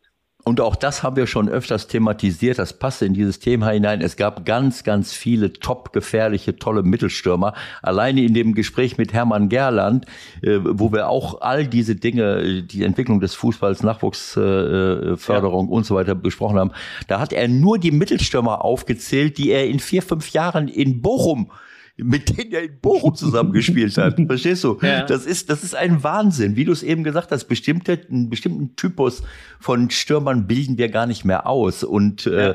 der, der aber wichtig ist, wie du siehst an Holland, wie du siehst an Lewandowski, wie du siehst an, äh, an, an Ibrahimovic, an Cristiano Ronaldo und wie, was weiß ich wo überall. Wieso haben wir diese Leute nicht mehr? Auch das spielt noch eine Rolle. Und deswegen ist es absolut richtig, was du sagst. Jeder Stürmer auf seine Art und Weise, die, die wir früher hatten, hatte seine Qualität Qualitäten und da musstest du dich immer wieder neu drauf einstellen. Also, okay. Ganz herzlichen Dank für heute. Wir werden jetzt die Band, so, wir werden jetzt die Band zusammenstellen für den DFB, glaube ich. Wir müssen uns da mit Ewers was einfallen lassen und dann mal drei, vier, fünf Leute, ja, von die ganz sich aus oben angefangen. Nein, du musst ja mit beim Präsidenten schon anfangen. ja, ne, lass die mal da oben machen. Wichtiger wäre, wenn die U-Mannschaften vielleicht mal so ein paar Tricks ne, beigebracht bekommen würden. Mal gucken, vielleicht kriegen wir das hin. Oder ein NLZ, also ich glaube ja. schon, dass ich da äh, ein paar gute, ein paar gute äh, Trainingseinheiten, ein paar gute Überlegungen habe. Ne? So, vielleicht ein, vielleicht ein kleiner Hinweis noch. Du hast das, wir haben das vorhin, äh, äh, das fällt mir jetzt wieder ein. An irgendeiner Stelle kam das noch mal mit, äh, wo, wo Michael, du glaube ich gefragt hast, wieso fragt der DFB dich nicht? Ich erinnere daran, dass wir im letzten Jahr, glaube ich, hat, dass die DFL äh, eine, eine Taskforce eingerichtet hat zum Thema Zukunft Profifußball, wo alles dabei war. Politiker, Journalisten, äh, äh, Sportdirektoren, äh, ich habe keine Ahnung, da war die ganze Welt dabei, äh, auch ein paar Spieler, wer war nicht dabei? Irgendwelche Trainer. Das ist an Lächerlichkeit nicht zu überbieten. Es ist nicht zu überbieten. Ex-Nationalspieler, äh, äh, erfahrene Trainer, die 100 Jahre im, im Geschäft sind. Äh, das ist an Lächerlichkeit nicht zu überbieten. Äh, und das zeigt, in welche Richtung wir marschieren. Dass hier Leute den Fußball bestimmen, die von der Materie gar nichts verstehen und nur auf, äh, keine Ahnung, das Drumherum, die Organisation, die ganzen Voraussetzungen, die wir brauchen. Sicherlich ist Nachhaltigkeit jetzt auch ein wichtiges Thema als Lizenzierungsvoraussetzung. Das klammere ich mal aus. Natürlich muss das alles stimmen. Aber wenn ich überhaupt noch nicht mal die erfahrensten Leute hinzuziehe, wenn es darum geht, in welche Richtung soll unser Fußball eigentlich gehen und was ist denn mit Werteentwicklung und äh, es, es tut mir leid. Also das ist nur noch mal als kurzer Hinweis, da musste ich mich jetzt noch mal äh, entäußern. Kurz aufregen. Nochmal kurz aufregen. Alles gut. Mein Gott.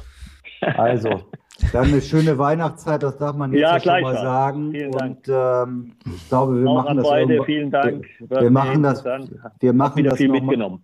Wir machen das noch mal wieder demnächst irgendwann, wenn, wenn ein bisschen äh, Zeit ins Sand gegangen ist. Danke für Jürgen, heute. her herzlich, Ja, herzlichen Dank, herzlichen Dank und viele Grüße an deine Familie und auch äh, an all die Leute da, Und da in deinem Ort. Ne? Gleichfalls. Ciao, ciao. Danke, ne? Alles Jo, Gute. tschüss. Tschüss. Ciao. Ciao, ciao, ciao. So, Ewald, jetzt machen wir den Laden hier aber mal ganz schnell zu, ne? Bevor die Computer explodieren. Ich glaube, die können Ja. gar nicht länger als äh, 48 Stunden in Folge aufnehmen. Ja, Na, vielleicht ich noch hab auch- einen hab- Satz. Ich habe auch wieder Spiel ab morgen, aber gut, erzähl mal, was noch? Vielleicht noch einen Satz zum, zum Jürgen. Ähm, Jürgen wohnt, äh, ähm, wohnt ähm, in Bad 9a äh, und hat das äh, ähm, hautnah natürlich äh, Ja. miterlebt. Äh, diese Flutkatastrophe, ähm, die ja nun mit ein Teil äh, dieser Klimaproblematik ist und äh, das, da haben wir jetzt nicht mehr drüber reden können, aber er hat, er ist persönlich verschont geblieben, weil er weiter weg war von dem Fluss und auch höher lag. Aber er sieht, was das aus diesem Ort gemacht hat Mhm. Und äh, äh, und diese Problematik ist äh, ist bei ganz ganz vielen Menschen einfach noch da. Äh, und äh, ich kann all diesen Leuten äh, einfach nur das aller, allerbeste wünschen und ich hoffe, dass wir äh, mit unserer Solidarität äh, dranbleiben.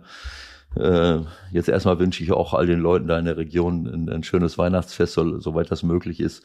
Und ich hoffe, dass die, dass die Hoffnung äh, auf bessere Zeiten dann auch äh, zurückkehrt. Ja, mir hat das viel Freude gemacht, mit, äh, mit, Mhm. mit Jürgen zu sprechen. Und äh, weil es einfach, äh, es ist so, so ein bisschen, äh, das gibt mir auch immer wieder Hoffnung.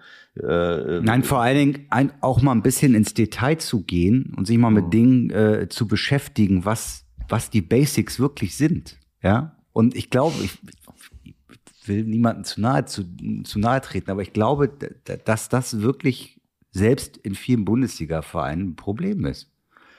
Dass das einfach brauchst nicht da ist. Ja, ich stelle mir nur die Frage, bei dem, wenn ich mit Jürgen rede, und ich, das war schon im Vorgespräch so, jetzt wieder, dann frage ich mich, wieso steht der Jürgen nicht an der Spitze eines NLZ, eines Top-Bundesliga-Vereins? Da frage ich mich, äh, äh, was passiert denn da, äh, wenn ich äh, oder zumindest in dem Bereich, wo es darum geht, Abwehrspieler zu schulen und, und, und, auszubilden. Äh, Ich glaube, dass wir so ein großes Potenzial an Top-Leuten haben hier in Deutschland, aber in unserer Jugendwahn und all das, was, äh, was sich so entwickelt hat, es ist albern. Wie soll denn ein, ein 25-Jähriger, der mit 18 aufgehört hat, Fußball zu spielen, äh, den, den unseren Top-Talenten beibringen, wie sie auf internationaler Ebene äh, sich entsprechend verhalten äh, sollen? Äh, Wenn nicht solche Leute, die es selber erlebt und- haben und- und dann auch noch Trainer der- geworden sind. Und wenn, wenn er es machen möchte, dann hole ich mir so jemanden auf jeden Fall irgendwie mal dazu. Ja, Als Minimum. so. So. Und, und das kann ich nicht erkennen und das kann ich auch nicht nachvollziehen. Äh, Punkt. Äh, äh, jetzt rege ich mich jetzt schon wieder auf. Alles So, klar. Schluss So, jetzt. was haben, haben wir noch irgendwas? Nein, jetzt ist Feierabend. Okay, wir haben uns herzlich äh, äh, aufgeregt und äh, haben aber auch schöne Dinge besprochen und äh, ja, jetzt gucken wir mal weiter. Was, Genau. äh, also Michael, dann Gute Reise oder was auch immer. ja, eine schöne Woche wünsche ich dir und äh, ja, Flo wird daraus eine schöne, ein schönes Ding basteln. Müsst ihr euch mal wieder zwei Stunden Zeit nehmen. Tut mir leid, ich kann es auch nicht ändern. Ich Ja. habe schon eine Idee. Also, bis dahin. Ciao, ciao. Alles Gute, Leute. Ciao.